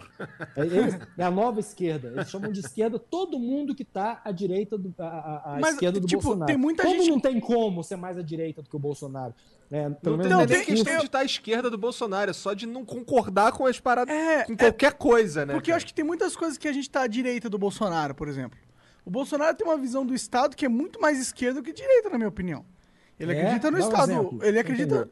Ele acredita no Estado forte, tá ligado? Ele acredita no pai-Estado que vai solucionar os problemas do povo. Não. Não, tanto que ele botou o Paulo Guedes lá pra Mas ele não acredita nisso. Ele pôs o, ah, Paulo, é? ele pôs o Paulo Guedes lá. Pra tapear os mercados. Porque ele sabe que é a pauta vencedora dentro do debate político atualmente. É, é, é que, é que tem uma coisa que confunde um pouco. Se a gente tá falando de Bolsonaro, pessoa física, ou Bolsonaro, governo. Né? Bom, Bolsonaro, é... governo, é, realmente ele está indo para uma viés liberal, mais ou menos. Eu porque você tem o, o, o seguinte, você tem o projeto pró, pró Brasil aí vamos, do governo que não tem nada de liberal nessa porra. A, a, verdade é. Fracassou, é inviável. Não, não, eu também concordo. Para mim é. discurso, o cara não tinha preparo. Cara, ele, ele era um deputado não, baixo clero. Eu nem culpo tanto o Bolsonaro, Nunca tá imaginou que fosse chegar lá. Porque o Super Pop levou ele a, a, aos píncados da glória falando mal de gay e tal, essas coisas. Não, não foi só isso essa, pegou essa camada conservadora do Brasil. Vai lá. Mas, ô, ô, cara, posso falar um negócio pra vocês numa boa? Claro. Já, esse programa me dá essa liberdade. Toda que a liberdade. assunto mais pesado e chato, né? Numa pandemia. É. Putz, cara. Ah, mas é. Nossa. Ai, É. tá- me, me dá uma, uma gastura, né, Monarca? É, Como é que dá. tá a sua vida? Me, me fala de você, cara. Tá bom, vamos. Porque vamos... assim, nós chegamos. Assim, a gente chegou num ponto em que, cara, não tem como defender esses caras, tem? Cara, o Bolsonaro. Não, cara, É. eu defendia, na verdade, que. Eu não sei. A única defesa é que eu não sei se o PT seria um pouco melhor que isso, não, tá ligado? Essa é a minha única defesa. Eu sabia que era uma merda e que ia ser uma merda, mas eu tinha a esperança que fedesse menos. Eu parei de achar isso Ah, no momento em que o Bolsonaro botou em prática as coisas que ele falava antes da campanha, desdisse na campanha e ele começou a, fazer. Sim, também, cara. Quando Que ele é, começou que o é Aras perseguir como... minoria, que é... Perseguir minoria, essa- você acha que ele perseguiu minoria? O quê? Você acha que ele perseguiu minoria? O tempo todo, né, cara? Como? Como? De que forma? Quando você pega, por exemplo, uma política higienista, eugenista, que fala que se você tiver mais de 80 você pode morrer, Ah, isso aí por crise da exemplo, crise do ou coronavírus. quando você defende, quando você defende um- uma política de eh, contrária à cota racial, sem primeiro resolver o problema da, da Aí eu já discordo de você, por exemplo. Eu sou contra a cota racial, aí eu sou eugenista. claro, é radical esse posicionamento. E eu sou absolutamente a favor da cota racial no Brasil, até a gente alcançar um, um patamar onde não seja estranho você ver, igual a gente viu aí no BBB até uma única médica negra numa turma de 50 pessoas num país que metade da população é negra. Se você achar que está natural, que está tudo bem e que você, e se você tiver uma proposta para resolver isso, eu posso até encampar. Eu tenho uma proposta. houver- Pois não, me conta. A minha proposta é a gente, em vez de colocar o filtro na questão racial, a gente pode colocar o filtro na questão da pobreza, que vai responder a questão racial por tabela. Não é bem verdade, porque a ascensão do negro é mais difícil do que a ascensão, a ascensão do branco. Cara, isso não tem. Eu não sei. é- Mas são aqui dentro. Mas tudo eu bem, Eu- ok. eu Mas sei, aqui eu dentro quero- da lógica de É, eu pobreza. tô tentando fugir. Peraí, deixa, eu- assunto, deixa eu né, defender porque- meu argumento, pô. O, o É, de- claro. de- dentro da lógica do, da, da questão do, da racial e a cota de pobreza, dentro da pobreza você já tem uma dinâmica racial acontecendo, tá ligado? Então, se você foca ah, numa, numa dinâmica que não necessariamente está ligado diretamente à questão racial, mas está correlacionado ao ponto que a maioria das pessoas pobres são também negras, isso é uma coisa que eu acho que você concorda. Cara, a- a história do Brasil é só da história. Não, mas você Brasil. concorda que, que majoritariamente as pessoas Mas, pobres mas tendem que, que a isso ser. acontece? Não, mas você Ah, concorda? quer saber por que, que isso acontece? Eu o entendo. Brasil, Não, é o que Brasil a questão decla- nesse caso não é. A gente acabou de passar outro dia aí pela, pela aboli- aniversário da abolição da escravatura. O que, que foi a abolição da escravatura? Foi só falar assim, pode ir. Ir para onde? Como? Fazer o quê? Deram um, um Eu acre de entendo esse terra, uma argumento. Eu entendo esse Não, argumento. Não, não. nada. Entendo. Então, É que- assim, aí o que, que eles fizeram? Tentaram embranquecer o Brasil, cara. Isso é história. Isso é história. Não, a gente bem. teve política eugenista. Caras vindo do- da, da- da Europa para cá para branquear o Brasil. Gente defendeu, inclusive, presidente da República no passado já defendeu, em- no início do século XX, que a gente tinha que tornar o Brasil menos justiça, porque senão isso aqui ia dar merda. O mesmo princípio que, que, que o Hitler fez com, em relação a judeus e negros também, por que não? Cara, isso aqui, esse é um país negro onde o negro não tem as mesmas oportunidades. Agora, Claro, não- claro. Desculpe, é. Mas o meu ponto não é nem velho, esse. tô- ah, É que vocês. tá. Calma, relaxa. Ó, o meu ponto é o seguinte.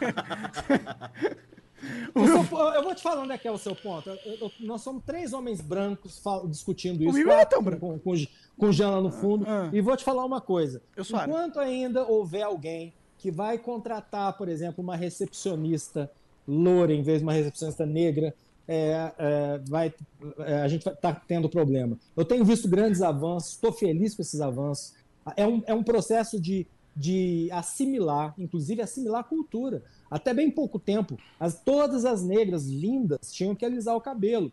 A gente estranhou no primeiro momento, quando todo mundo falou: ah, cara, pode deixar numa boa. Teve, aí hoje já tá, já tão bacana e aceito que tem gente que nem tem cabelo anelado, anelando o cabelo para ter, ter um cabelo daquele. Mas até bem pouco tempo atrás, eu que sou mais velho que vocês, falo para vocês com certeza. Por exemplo, você pega a Glória Maria, bom exemplo, uma negra que teve a vida inteira e sempre foi assim a negra da Globo, né? a preta, né? Porque negra também não é legal usar essa expressão mais. Mas vamos nos acostumando. É, ela já não, já não concordo com você nisso, nesse, nesse sentido, mas tudo bem, não vamos, vamos entrar ah, nisso. Tudo não. bem, pois é, mas é, é, é, isso que é legal. Então, é legal a gente discordar. Eu, eu, como até... Regina Duarte, tinha tanta coisa bacana pra falar. né? A Regina Duarte, coitada, ela fez uma gafe muito né? grande. Não, pois é. Gente, sério, vocês vão falar disso? Tinha tanta coisa bacana pra falar. né? Pois é, porque esse assunto é pesado, cara. Assim, mas, mas, mas, a gente assim, não tem que lidar com os assuntos pesados. Não, tá, o meu. Deixa eu só terminar. deixa eu só, por favor, terminar o meu ponto. Mas se você me ah. jogar essa pilha pra eu comprar essa pilha, ah. eu vou falar pra você assim, Monark. Cara, eu acho que você está completamente equivocado. Mas você nem deixou eu apresentar um meu, meu argumento. Pra caralho. Hã? É que você não deixou eu apresentar meu argumento. Aí, ah, como desculpa, você pode dizer que eu tô errado, tá ligado? Mano, o seu programa, pode falar, velho. Tá, deixa eu falar eu quero então. Quero ouvir seu argumento. Tá, não. o meu argumento é o seguinte. É... Eu acho que, tipo, quando você tem uma lógica de pobreza, você atende os dois mundos ao mesmo tempo. Entendeu? Porque necessariamente, se a gente tem uma condição de histórica, onde os negros eles acabam caindo nas camadas mais pobres, até por uma, é, um início de vida menor do que as pessoas já brancas, porque elas já nasceram no dinheiro, e eu concordo com isso. Se você tem uma prática que visa a pobreza, ela não tem uma lógica racial, você atende a lógica racial por tabela. E é uma lógica que a longo prazo ela vai ser estabilizada, porque ao ponto que a gente consiga desenvolver uma sociedade melhor, onde os negros não têm mais essa estatisticamente essa desvantagem, é, essa regra onde a gente ainda apoia a pobreza ainda vai estar valendo para as próximas gerações, porque quando a gente resolver esse problema é, dos negros, a gente provavelmente talvez não tenha resolvido o problema dos pobres. Então a gente tem uma regra que é muito mais eficiente, que é muito mais inteligente, porque ela afeta as duas coisas ao mesmo tempo e ela tem uma longevidade é, estratégica maior. Se você partir do princípio de que negros e brancos têm a mesma oportunidade se os dois saírem, por exemplo, juntinhos da faculdade. Essa não é uma verdade. Não necessariamente, porque você, quando você está lidando justamente com um programa que foca a pobreza, você já está colocando nessa balança essa disparidade, porque o programa ele vai necessariamente lidar com a porcentagem maior das pessoas que estão sendo afetadas por essa disparidade social, porque elas vão estar necessariamente localizadas na, pobre é na pobreza. o pobre também não sai da faculdade branco, pobre branco, também não sai da faculdade junto com pobre, com, com rico branco. E isso é legal, porque essa é uma, é uma seria uma é, é, alguma uma legislação pública, um incentivo uhum. público que ele é mais universal, ele é mais inteligente. E pelo fato da nossa sociedade ser desigual, esse é, incentivo universal ele teria um efeito desproporcional na comunidade negra. E aí talvez, talvez, assim, isso aí eu tô chutando, não estudei nem nada disso, mas é, um, seria uma maneira de mudar até a visão que, que as pessoas têm do, por exemplo, eu entendo que o, que o negro sofre pra caralho com racismo até hoje. Isso aí não tem como. Quem sou eu para dizer que não é, porque é. A gente, é, existem pessoas que, que olham para uma pessoa negra e, e, automaticamente imaginam que é porque tá mal vestido ou coisa do tipo, é ladrão, por exemplo. E o mesmo e o branco usando a mesma roupa, o mesmo padrão de roupa, ele só é um pobre. E, então, e você não percebe que você, ao me dizer isso, você está dizendo para mim que se você der a mesma oportunidade para brancos e negros, e os dois saírem juntos da faculdade e forem comprar na mesma boutique, o segurança vai continuar seguindo o negro até a gente primeiro entender. Com a certeza. gente primeiro entender que não, que a gente não pode ter esse tipo de, de discriminação. Você, você e outra razão. coisa importante, que até o mais miserável do europeu que chegou no Brasil, ele chegou no Brasil com a cultura eurocêntrica, que é a nossa o Deus, o nosso Deus é, é, cristão da Igreja Apostólica Romana ou do protestantismo do Lutero, é, é ele, é, a apresentação física que eles queriam, os eugenistas que queriam para o Brasil, não um país negro e mulato, não um Haiti. É, isso aí você enxerga que existia? Cara, mas, se você, mas, mas se é você que, enxergar. Com certeza, você tem razão. Mas, mas então, tu tá falando de 2020. Então, eu acho que isso, mas eu, eu tô falando de 2040 não precisa de cota. Se você tiver, nem precisa de cota, se você tiver um país onde isso não fosse um problema. Você daria educação pública Claro, para todo mundo. Universal para todo mundo. Sim, sim, mas é que tu tá falando de 2020, mas uma vez eu tô que é falando de 2040. para todo mundo, uma coisa que a gente tem que buscar é primeiro vencer os preconceitos. E, e a mesma lógica que eu aplico para outras camadas, para outras, outras minorias. Eu tô falando, cara, é, essa é uma diferença estrutural de, de, de, diálogo que a gente não vai conseguir chegar num, ponto de vista, porque é uma visão diferente mesmo. Eu, eu tenho essa visão diferente, cara, de, de, da de vocês.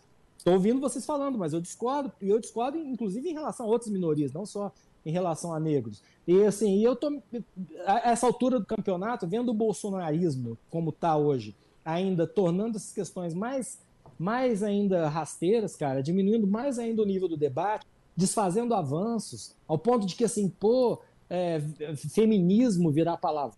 Feminismo virar palavrão. Outro dia tava um cara lá que cotado para ser ministro da saúde, é, falando que o erro da democracia foi fazer mulher votar, porque mulher vota é Ítalo que chama o cara, né?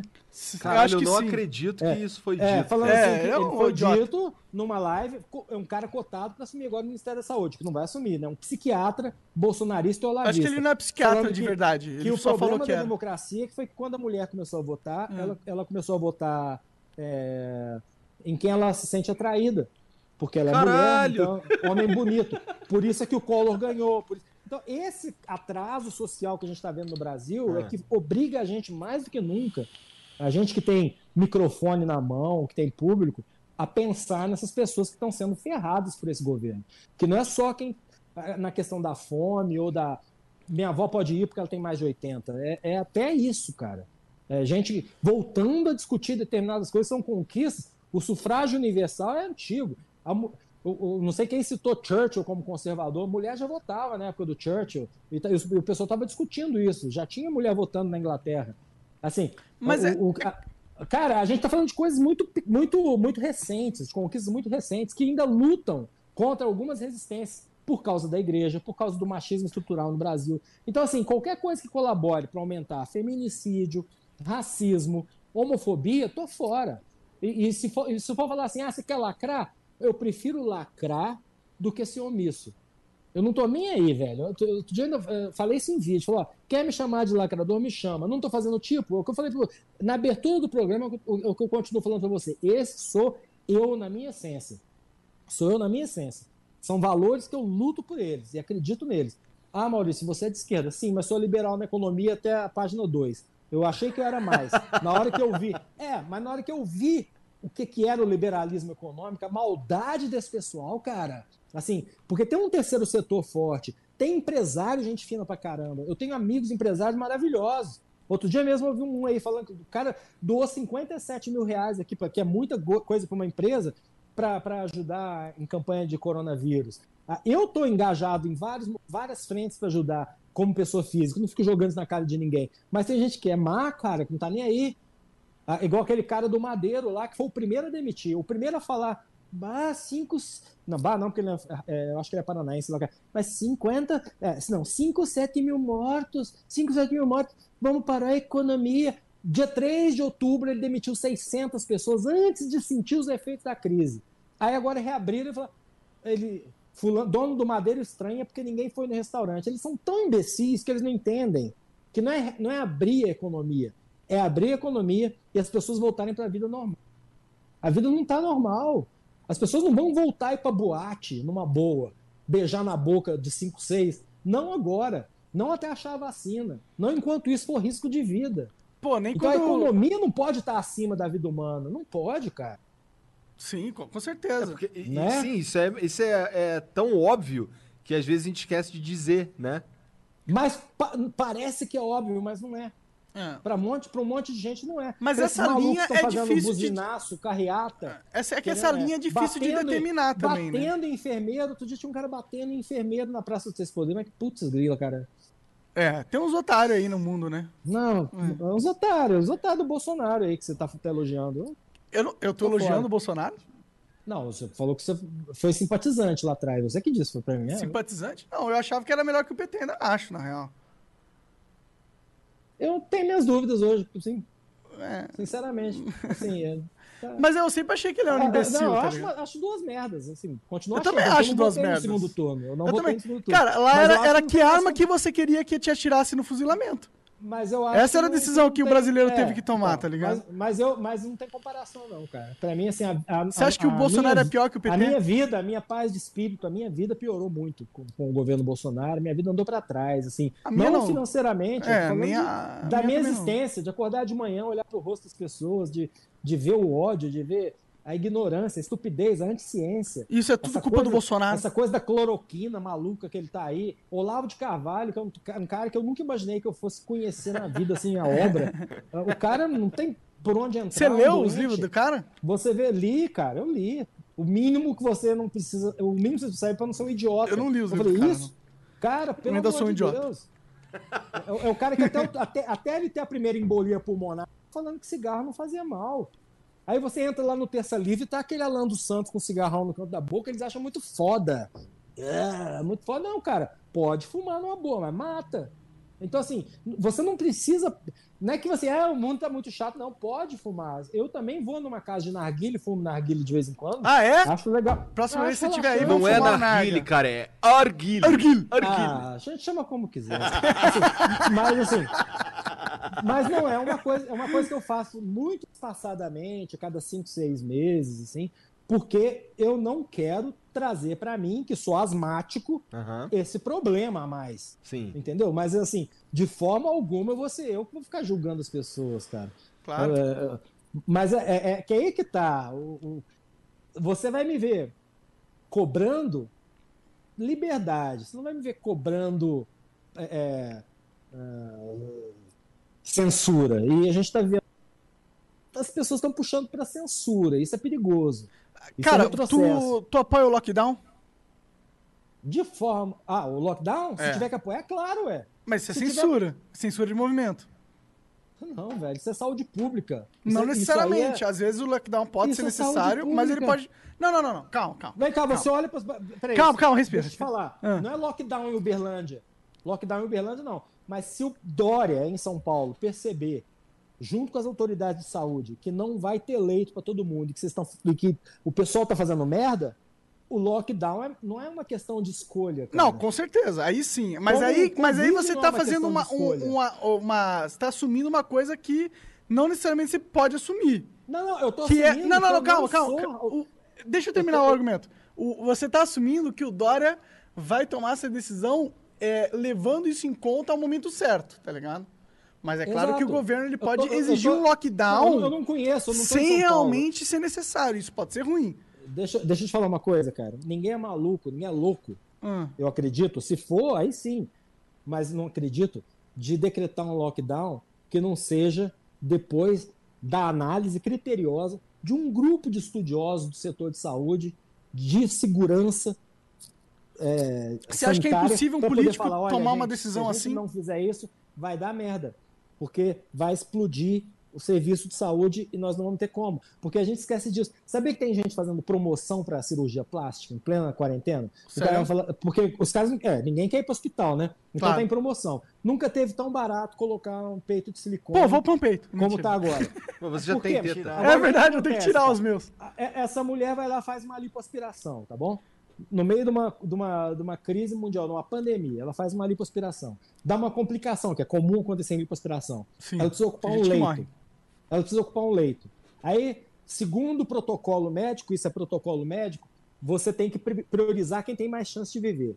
Aí chega lá essa essa essa Barbie é, de 20 anos e, uma- e um senhor de 60 anos, é, asmático com, com, com, com coronavírus, e tem uma cama só de UTI, você vai mandar o velho para a morte e vai botar a Barbie na UTI. É para evitar isso. Isso é que é o colapso do sistema de saúde que todo mundo fala. Sim. Aham. É isso que eu colar. Por isso é que, quando se fala em lockdown, não é assim, eu vou acabar com São Paulo para prejudicar o Bolsonaro. Gente, não, não tem sentido, não tem lógica.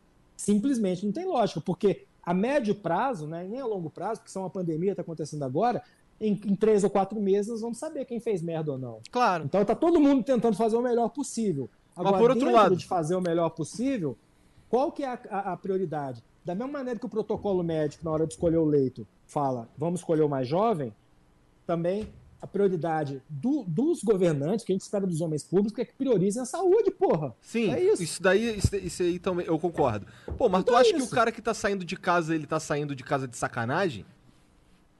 Como é que é? Por exemplo, eu, eu, eu não moro aqui. Ah, ah, eu moro tá em Curitiba. tá saindo de sacanagem? É, por exemplo, Bom, eu- eu- sei, eu moro em-. Eu, vi, eu, vi, eu vi uma fila de automóveis descendo pra- pra aproveitar o feriadão em Santos. Esse cara Tem uma galera puta. saindo de sacanagem, né? Então, é esses caras que estão saindo de sacanagem é uma coisa, certo? Agora, eu, É. eu, eu tô saindo de sacanagem, cara. Sim, mas tem- Agora- e, e tem muita gente que não tem opção de ficar em quarentena no Brasil, é, né? pô, é claro. E, cara, tem, merecem todo o meu respeito. Todo mundo que tá trabalhando porque precisa trabalhar merece meu respeito. E, a- e eu defendo. Isso e é bom você, mais. você falar, cara. Isso é, ótimo- isso é ótimo. E eu, não, eu, eu- todos os meus vídeos eu abro falando, ó, obrigado a você profissional de saúde, obrigado a você que está trabalhando, para quem não, para quem pode se dar o luxo de Caixa não, de não mercado, ir pra né? rua aí. Sim. É claro. Tá. Caixa de supermercado. É tanto assim, cara, você viu o drama do- do- dos, dos motoristas cobradores de ônibus? Tá uma Não coisa vi. absurda, porque eles estão morrendo de Covid, cara. Pode crer. E cobrador de Enfermeiro ônibus tá normalmente é de barrigudo, Covid, né? Caixa de banco tá morrendo de Covid, o pessoal da Caixa Econômica. Desculpa. É, Isso é seríssimo. Sim, sim, é aí, sério. que- aí o que que você tem que fazer? E, o cara, e aí os caras querem fazer o Enem, estão preocupados em, em não, em, em Se não, adia ou não. em não adiar o Enem.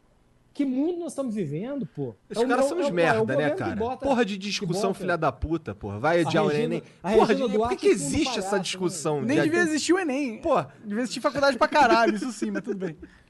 Mas é isso, é- eu acho tão pesado, cara. Vamos, assim. vamos pra um lugar gostoso, então, de conversar. Vamos, chega, de, chega de papo bosta, vai. Já falamos muito sobre as mazelas do Brasil. O Brasil é muito merda. Eu, eu fico triste com aqui, tá ligado? Aqui tinha tanto potencial pra gente ser um lugar da hora, tá ligado?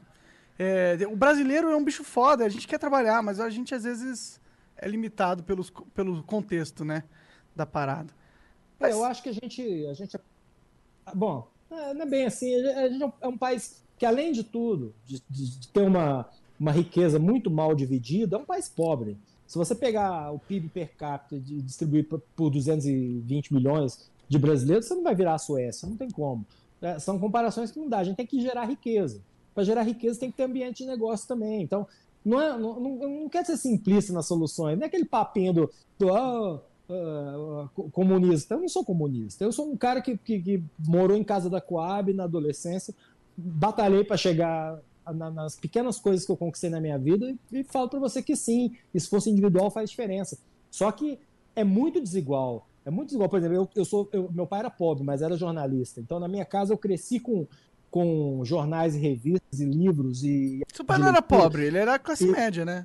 Você Não, ele era é, jornalista? bom, pobre depende, é o cara classe que tá na média mazela, porra. Hã? Eu morei, eu morei num bairro aqui, quem é de Uberlândia vai saber, eu morei num bairro chamado Sigismundo Pereira, que, que era uma, é Casas da Coab. Ela, ela te entregava, não tinha nem forro, era telha. Botou madeira, a gente botou um forro de madeira e a casa não tinha massa corrida. Entendi, era, entendi. É um negócio bem é simples Coab, mesmo. cara, Sim, era sim. Mas é me- a casa me- me- própria que o meu pai podia ter. Sim, era sim. classe média? Era classe média. Mas é o quê? Mas onde, é, que essa o Brasil, diferença é, cultural que eu te falo. Quando eu falo para você de, de, de questão cultural, eu falo para você da diferença de negro, não querendo voltar a um assunto é, que, que é polêmico para vocês, mas assim, Não, pra gente é é, tranquilo. não, é, só- porque é que, cara, você tem que, infelizmente, no Brasil, num país tão desigual desse, você tem que entender as desigualdades, cara. Claro. E, e as desigualdades só operam no nível assim. Tem cara que hoje, se, vo- se você tem um determinado nível, você pode perder tudo e recomeçar do zero. E se você não tem um determinado nível, você vai saindo os dois do zero, você não vai chegar no mesmo lugar que o outro che- chegou, mas nem fudendo. Claro, tiver... o, meu, o- meu único É. ponto é que é entender a situação do Brasil não significa concordar com as soluções, tá ligado? É, tá bom. Fazer. Eu sei que eu tô bom aqui. Desculpa, eu sou chato. Às vezes eu, quando eu não, Não, concordo, eu eu discuto, não, tá ligado? eu- É. cara, Mas eu, respeito acho- pra caralho a sua posição. Eu, eu tal, sinto muita caralho. falta desse tipo de diálogo é, democrático. Eu acho bacana eu poder conversar com você, porque até esse diálogo tá ficando impossível. Sim. Nós estamos num. A única coisa que eu lamento, que eu tô, me, que eu tô me, me, me autoflagelando aqui, é que se eu soubesse que eu ia ter que entrar nessa, nessa, nesse grau de, de conversa que exige de mim a- a- o meu molde mais, mais, opa, antenado, porque eu, eu tenho Você que não ia falar beber. Eu não estava bebendo. É, só tá- isso. Era isso, Ah, porque porra aí- nenhuma. Ah, mas tu bebe. tá indo bem, cara. Tá, tá coesa, na- tá coerente tudo, quarta, tá, eu tá achei tudo que ia certo. falar de charge, pá. Tá, e- foi- Tá, tá- tá bom. Mas assim, tá A gente- certo. Tem um público meu aí do, do Fala MR, que é o meu. Verdade, meu cara. política. Você tem um, pô, você tem uma vertente política forte, cara. Exato, mas eu, eu separei as duas coisas muito bem, justamente porque eu sei que anda difícil no Brasil. Por que, que eu parei de fazer charge política? Quando fazer charge política te rende ameaça de morte, cara. Caralho! Não, pode parar. É. Pode Ameaça parar, de pô, morte? Pode parar. Pode parar. Mas E você- quem que você fazia e, charge mu- e sabe política? quem colaborou muito? Ah. Desculpe falar. Nando Moura. Nando Moura. É. Que pegava. Te pegou um vídeo meu de 1915, de, de, de 2015, chamando o Bolsonaro de anta, quando o cara nem sonhava ser presidente, falando mal do Bolsonaro, soltou o link na comunidade dele, e aí só fazia de, de bons sons. Soltava na comunidade e falava assim. Olha o que ele tá falando do mito, que não sei o que lá, papapá. Para os caras ir lá me ameaçar de morte. Depois quem tinha que lidar com isso era eu. Isso aí Nando Moura fez, cara. É, não Isso era aí- pros caras te é ameaçar de morte, né? Era fizeram. pra fortalecer Entendeu? o ponto dele. Aí agora vem me falar que eu sou igual a ele. Porra, eu não fiz campanha pra ninguém. Eu não mandei ninguém odiar ninguém. Quem que falou a minha que você é igual treta a foi com ele, foi papo reto com ele no tribunal. Então, o que, que é isso, cara? Ah, e outra coisa maravilhosa, né? Eu Peito pra caralho e ganhei um prêmio junto com o pai do Nando Moura. Ah, é, tu falou isso. Eu É. lembro que tu fez um vídeo o cara, falando. o cara é do caralho. O, cara é O pai do Nando. Moura era do caralho? Putz, o cara. Bom, bom primeiro assim, não- não- em termos de. Não, não, não tô falando de política, não, tá? Porque eu não sei como é que é. Tô falando de ser humano. Ele foi candidato pelo Partido Verde, ele colaborou com uma administração petista em, petista em Embu, mas não é isso. O mais legal do, do, do Antônio Canin, o Nando me ensinou a falar, eu falava Cagnin, é Canin, é, é, na verdade, se fosse em italiano era Canin, é que ele era o maior especialista em quadrinhos, que eu tive a, a- a possibilidade de dividir um, um ambiente com ele. Sério? Um prêmio, é, ele tem Caralho, livros, isso é um incrível dos você livros mais isso. emblemáticos sobre quadrinhos é do pai do Nando. Era um- Caralho! um cara- é, ele era um. Morreu em 2013. Do- o professor Antônio era, cara, uma referência em, em semiótica, em quadrinho. O cara é um puta um, de um- de um- de um acadêmico da. Não sei se ligado à USP, eu acho que era da USP, não sei. Então, assim, cara, você vê como é que são as coisas, né? Cara, Bom, mas você eu- sabe, eu- posso eu falar uma coisa que é polêmica? Ah, Teve um dia que eu falei Ah. assim num vídeo, não, o Nando, eu tenho certeza que eu adoraria conversar com o pai dele. Eu falei, meu pai nunca ia querer conversar com você, porque você, não sei o que lá, crápulas com você, meu pai nunca. Eu tenho certeza, cara. Queria conversar com você pra caralho. hiper brother do pai dele. Se não tivesse essa divisão, talvez eu fosse amigo dele, cara. Olha, o Brasil é tão louco Uhum. que ele, cara, gosta de rock and roll, ele toca guitarra, eu toco baixo, eu canto. Ah, porra, eu- é, teoricamente não era pra ele ser meu inimigo.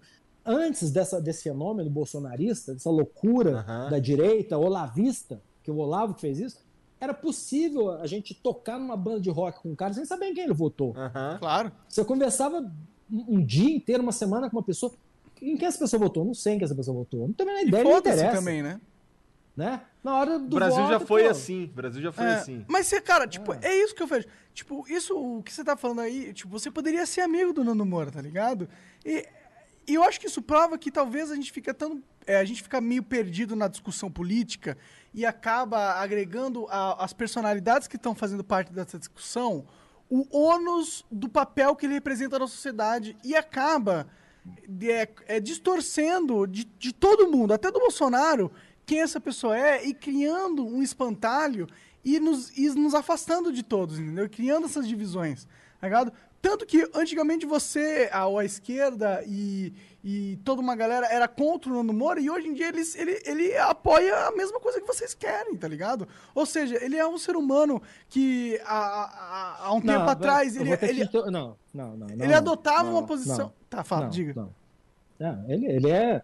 Não dá, eu não tenho, eu não tenho, não sou da turma dele. Ele é, ele Mas é não tô da falando isso, você é da turma dos humanos. cristã. Claro, Ele mas é da você é da- direita conservadora cristã. Ele fez, ele, ele pode Mas a humanidade não é você- supra-sumo. Ele pode chegar pra você e falar que acha muito natural você fumar maconha aí no seu programa, porque ele tá no seu programa, mas a música que ele faz é Ô drogado! Ele tem música dele. Ô seu drogado! Eu quero que você se foda, o Estado tem que pagar. É isso, é, vai, vai, procura lá. Mas eu sou um Pandora, 101. drogado e ele vem no meu programa e se sente feliz, tá ligado? Talvez tá a- na, na hora que ele E tá gritando. Agora você se sente feliz dele mandando as pessoas tratarem você igual, igual um Eu cidadão tô cagando inferior? porque, o- porque o Nando? Moura fala, Ah, mano. velho, não é isso. Eu não... Bacana. Eu espero que mais, eu espero que mais pessoas estejam nessa posição. Cara, Cagando porque eu, fala. pra mim, cada ser humano é. Eu é- acho que o extremismo fez muito mal pro país. É isso que eu também acho. Eu Mas- acho que extremo faz mal. É, Vamos, vamos mudar de assunto e- essa porra. Até eu cansei agora disso aí. Mas é legal, eu gosto de é conversar disso. essa entrevista, só pra entender como é que nós estamos de tempo. Como é que funciona a coisa aqui? Sei lá, Não pô, sei. tu tem que ir embora? Tu quer dormir? Se estiver cansado, Não, não, se tiver, tiver chato pra você. não, então- A gente, a gente- É que é legal, eu acho. E eu gosto de conversar isso com você, porque eu sei que você tem uma vertente mais progressiva, né? Progressista. Progressista? É, É progressiva. progressiva também, porque eu gosto de Pink Floyd. Entendi. Então, É, beleza. Progressivo e progressivo. E eu Pink confesso- Floyd eu queria conhecer mais, cara. Eu conheço, eu, vejo a galera falando pra caralho, eu queria conhecer The Other mais. Side of the Moon. Olha Black- só um The pouquinho, deixa eu falar uma coisa. Ah. Vamos, mete bronca com vocês, por favor. Tá. É, outra que eu queria, outra, outra parada que eu, já que a gente tá falando de música aqui rapidamente, é outra banda que eu queria conhecer mais é Nirvana, porque eu tomei raiva dessa porra de, de ouvir tantas vezes a mesma porque eu ouvia, cara, só, só ouvia a mesma música o tempo inteiro quando eu tava na escola. Os moleques que era grunge lá, eles só pegavam o violão pra tocar Come As You Are e, sei lá, mais umas duas músicas e eu tomei raiva dessa merda. tá Não, eu ligado? acho que Nevermind é um disco maravilhoso. É, vale a pena É. pegar pra ouvir. Eu acabei Vai, tomando vale raiva, pena. cara. Nevermind. Pega, bo- pe- pega o Spotify e bota Nevermind. pra. Bom, se você, se você gostar Vou estilo, tentar. né? E Pink É um- Floyd, é um- Pink Floyd Meu, também. meu pai era fanzaço de Pink Floyd. Introdução É ao até Pink hoje. Floyd, in- introdução ao Pink Floyd para você curtir de um, de um jeito legal e entender. Talvez você já viu o filme do Alan Parsons, É, do The Wall. tá. É um filme, o filme Pink Floyd The Wall do Alan Parsons.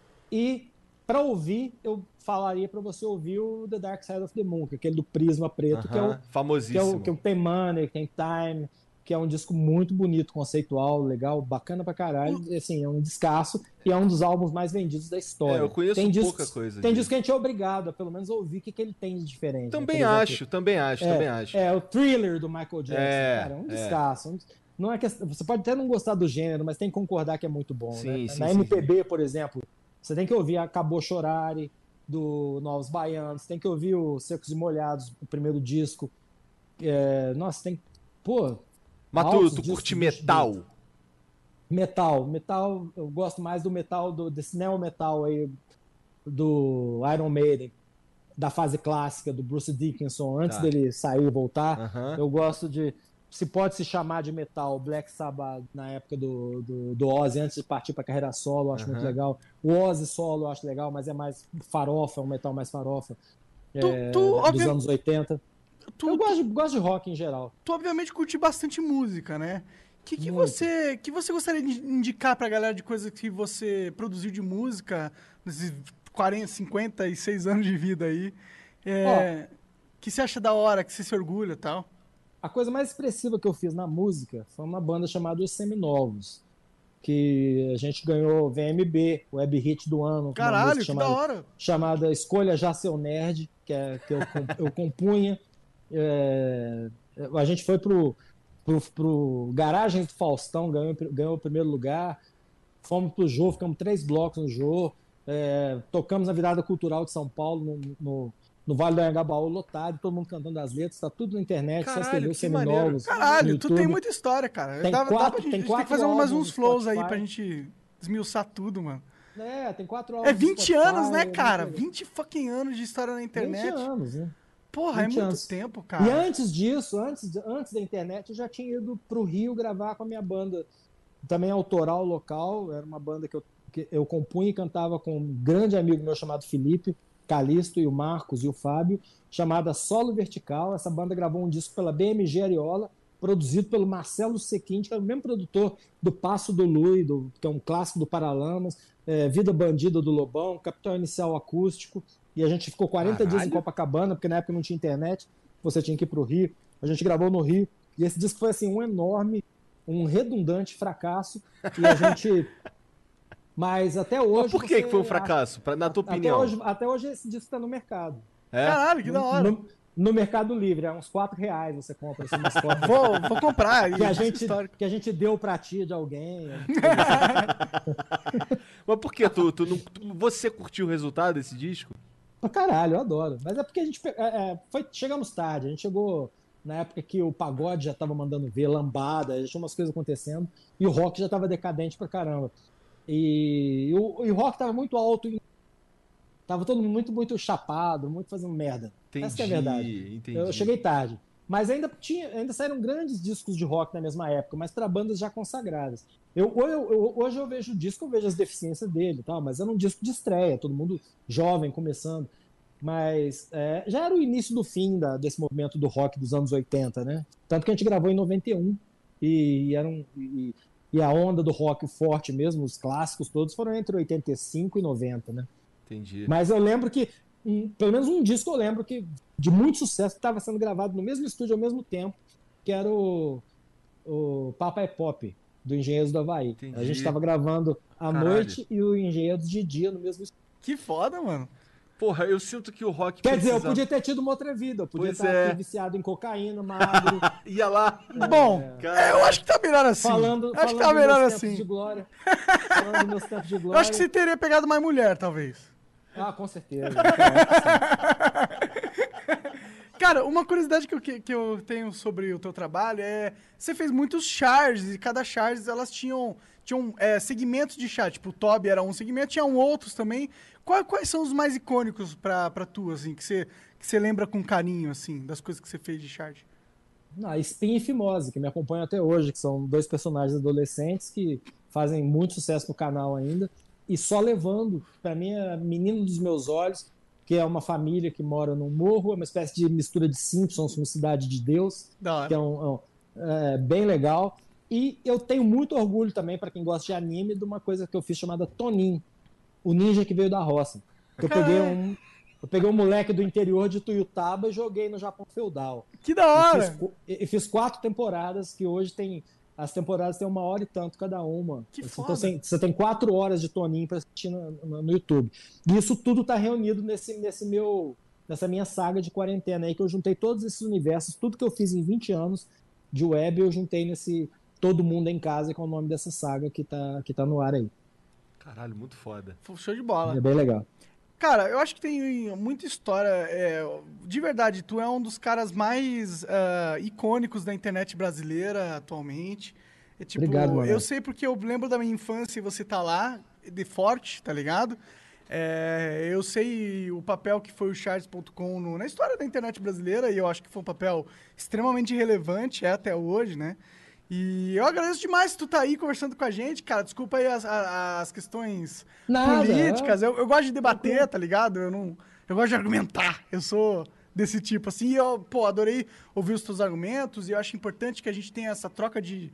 Pô, de, de- claro, de claro. ideias e, e, pô, sabe que o Flow aqui tá sempre aberto pra você. Vamos fazer um dia. Quando, quando acabar esse, esse lance de quarentena, por favor, cara, ir. sente Aham. nessa cadeira aqui. Vamos pessoalmente que é legal a gente tomar uma cerveja junto aqui. É, é. Vou- Deixa vou a gente pagar uma cerveja pra Como você. é que chama? Como é? Arguilha, arguilha, Arguilha. arguilha. Vou fumar Vamos uma fumar uns, Arguilha. uns Mirna, que é bom demais, cara. Um alac-bar.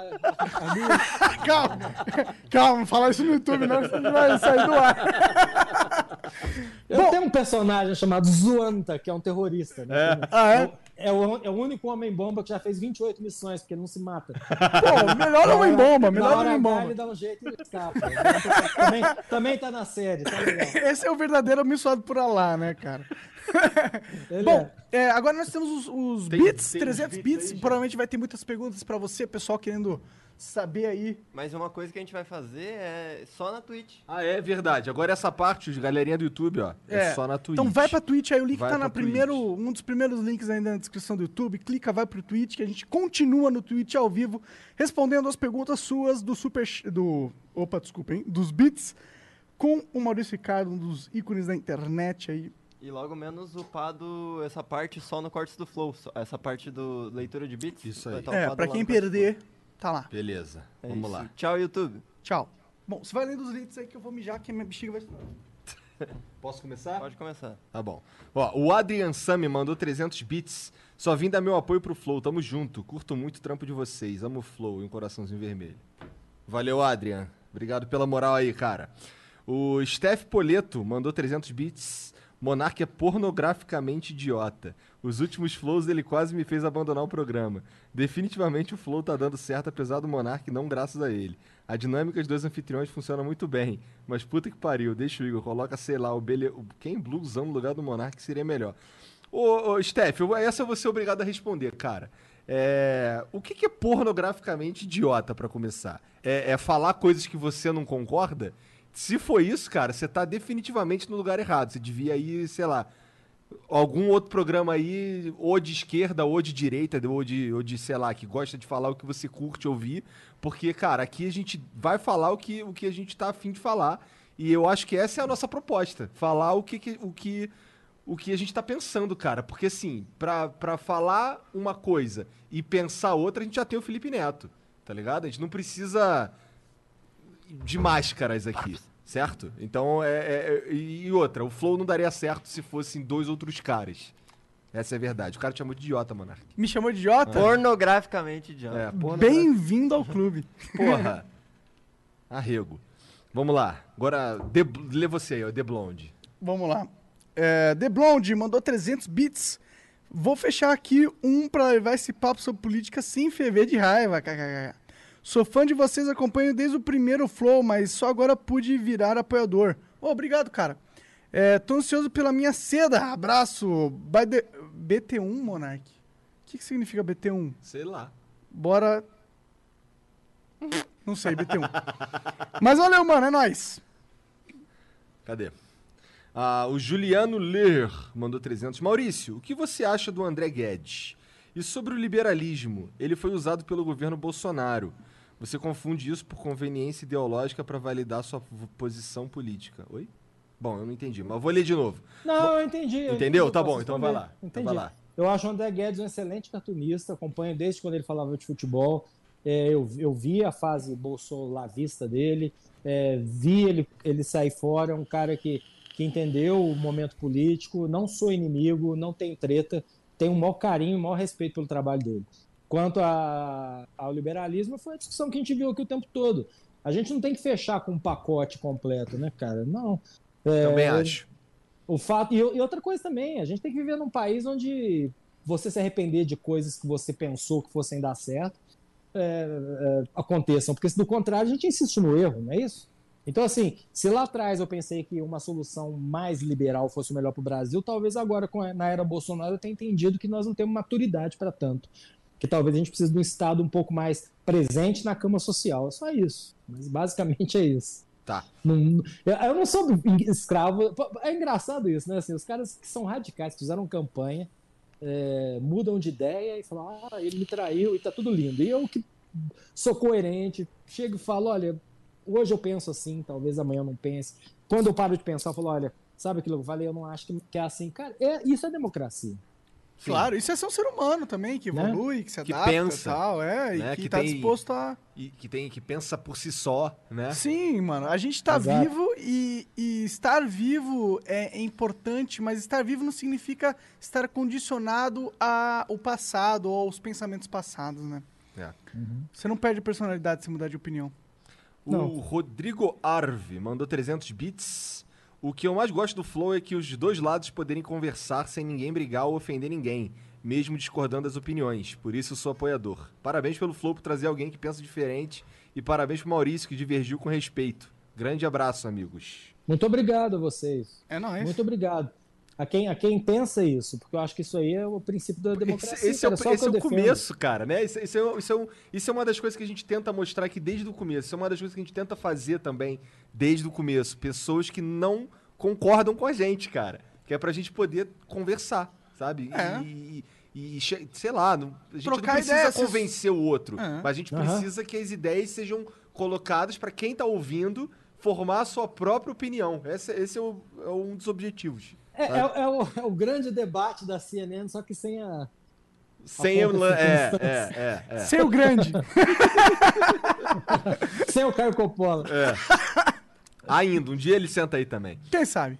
O Brotinho BR mandou 500 bits. Parabéns pelo programa, vocês me inspiraram a começar a live na Twitch. Agora parceria, agora parceria incrível de vocês. Inclusive, salve pra Twitch aí, Verdade. Vamos só dedicar um pouquinho, ó. A nossa nova casa agora é o Twitch. Obrigado a todo mundo que tá acompanhando agora. Se você tá acompanhando, se você tá na Twitch, obrigado por vir. No próximo Flow a gente fala no comecinho também, tá bom?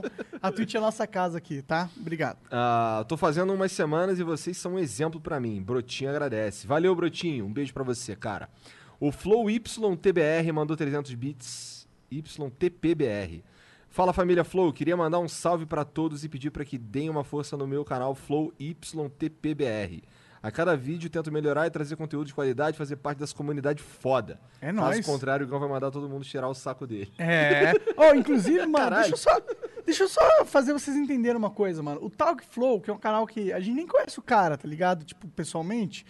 E o cara, tá, ele tá vivendo disso. Ele, a gente tá fazendo umas contas, ele talvez esteja ganhando entre 10 a 16 mil, 18 mil reais por mês com o Flow. Então, se você, porra, tem uma ideia criativa de adaptar o nosso conteúdo ou fazer uma coisa nova, vai em frente, que você pode ganhar essa grana aí, cara. Tá ligado? Tem espaço pra galera se dar bem aí. Tem espaço. O Grow Blazer mandou 300 bits. Cara, eu concordo 100% com a posição do Maurício. O Brasil precisa de um Estado que ajude e tente igualar as oportunidades, etc. Porém, isso teria que ter um Estado honesto e bondoso, coisa que não vamos ter com dinheiro no mundo. Caralho. Nossa, que foi profundo. Aí, como, vai, como é que a gente. Eu fico pensando como a gente vai viver sem uma moeda de troca. Viver sem uma moeda de troca. É, ele tá falando que não, não vamos ter isso com dinheiro no mundo. Caralho. Aí você foi longe, mano. Dinheiro é uma longe. ferramenta importante. A humanidade precisa evoluir pra caralho a ponto da gente não precisar mais de dinheiro. Cara, a gente só não vai precisar de dinheiro quando a gente tiver uma fartura de riqueza tão forte que não faz sentido você cercear quem tem o quê. E inteligência artificial pra fazer todos os serviços. É. Né? O que, que você acha, Maurício? Que faltam Utopia. 200 mil anos pra Muita gente chegar lá. utopia. A gente não tá conseguindo nem cuidar dos outros É. no, no meio de uma pandemia, cara. Pois é. Cuidar de quem não pode trabalhar, velho. É muito triste. É só isso, com uma muito, máquina de energia perpétua. Quando a gente tiver essa porra e inteligência É. artificial, É. acho que a gente chega aí. Aí a gente vai. pra- Vamos conversar com o Elon Musk daqui a dois mil anos, né? Na verdade, com a. Com a muito. Vai ser com consciência- aquele filho dele com nome impronunciado. É. né? Verdade, né? o cara colocou Não, vamos conversar com a consciência upada. Nossas consciências upadas e Vamos conversar com as servidor. consciências padre É, ali. aí, Putz, isso tá aí. bom, vamos lá. Acabou os beats? Acabou, acabou. Não, chegou, chegou mais um aí. Chegou mais um? Aham. Inclusive, ó, botar uma regra agora. Quem quiser que a gente divulgue algo, 2 mil bits, no mínimo. Tá? Porque se, tá chegando uma galera que tá doando, tipo, 100 bits pedindo pra gente divulgar as paradas. É, nem cara, esses 100 bits a gente nem lê. Vamos fazer um acordo. 300 bits a gente lê. Pode divulgar as É, paradas ah, com 300 ma- é, bits. desculpa, mil bits não, 300 bits. Manda 300 Tu bits. falou não 2 adianta. mil bits, cara. Desculpa, eu tô falando merda aqui. É porque eu tô dizendo, tem gente mandando 100 bits. Aham. Não adianta. Só deixar Não, a claro gente que não lê. adianta. 100 bits a gente não lê nada. Tipo, 300 a gente. bits. É que é, é uma galera. Antes era tem- 100, E- né? Pera aí, o entrevistado fica aqui vendo o leilão de gado aqui. assim, é, até amanhecer, porra. Sim, Ó, cês- Pink Floyd é extremamente foda. Recomendaria ouvir a música Dogs, uma das É, melhores e- letras solos do universo. Animals. Boa ideia, boa ideia. Dogs. É. Aliás, o tem que, uma que é letra muito a ver Animals? com isso tudo que a gente tá falando, porque é sobre ganhar dinheiro, ganhar dinheiro, ganhar e morrer. Animals é, numa o ilha, disco? velho, depois de trabalhar pra caramba de câncer, lá ferrado, fudido, e o dinheiro não pode fazer nada por você. Animals é o Legal, disco? Dogs. Animals é o disco? Animals é, é o, é o disco, o LP. Tá, tá. Dogs é a música. Tá, uma das 17 minutos. Arruma um Caralho. tempo, são 17 Caralho. minutos. Tá, Dogs. tá. É. Louco é você saber que ela tem 17 minutos. O cara é músico, velho. Olha aí, olha, olha o background ali dele. You got to be crazy. Gotta have a real name. Gotta sleep on your toes when you're on the street. Got to be able to pick up easy meat with your eyes closed. No tom. Uma das melhores letras e solos do universo. Amo Isso. vocês. Flow tá cada Concordo, dia mais concordo, legal. concordo. Valeu, Parabéns. Gabriel. Obrigado pela moral. Maurício, muito obrigado pela presença, obrigado pelo papo. Valeu, seus lindos. Obrigado. Esperamos Obrigado. você aqui depois de que acabar essa desgraça. Ai, essa tomara que acabe logo essa merda, pelo amor de Beleza? Deus. Com certeza. Então Obrigado, demorou. gente. Obrigado, Obrigado, cara. gente. Desculpa qualquer coisa, tamo junto. Falou. Imagina, tamo junto. valeu Um demais. beijo. Até Falou. mais, mano. Beijos. Valeu.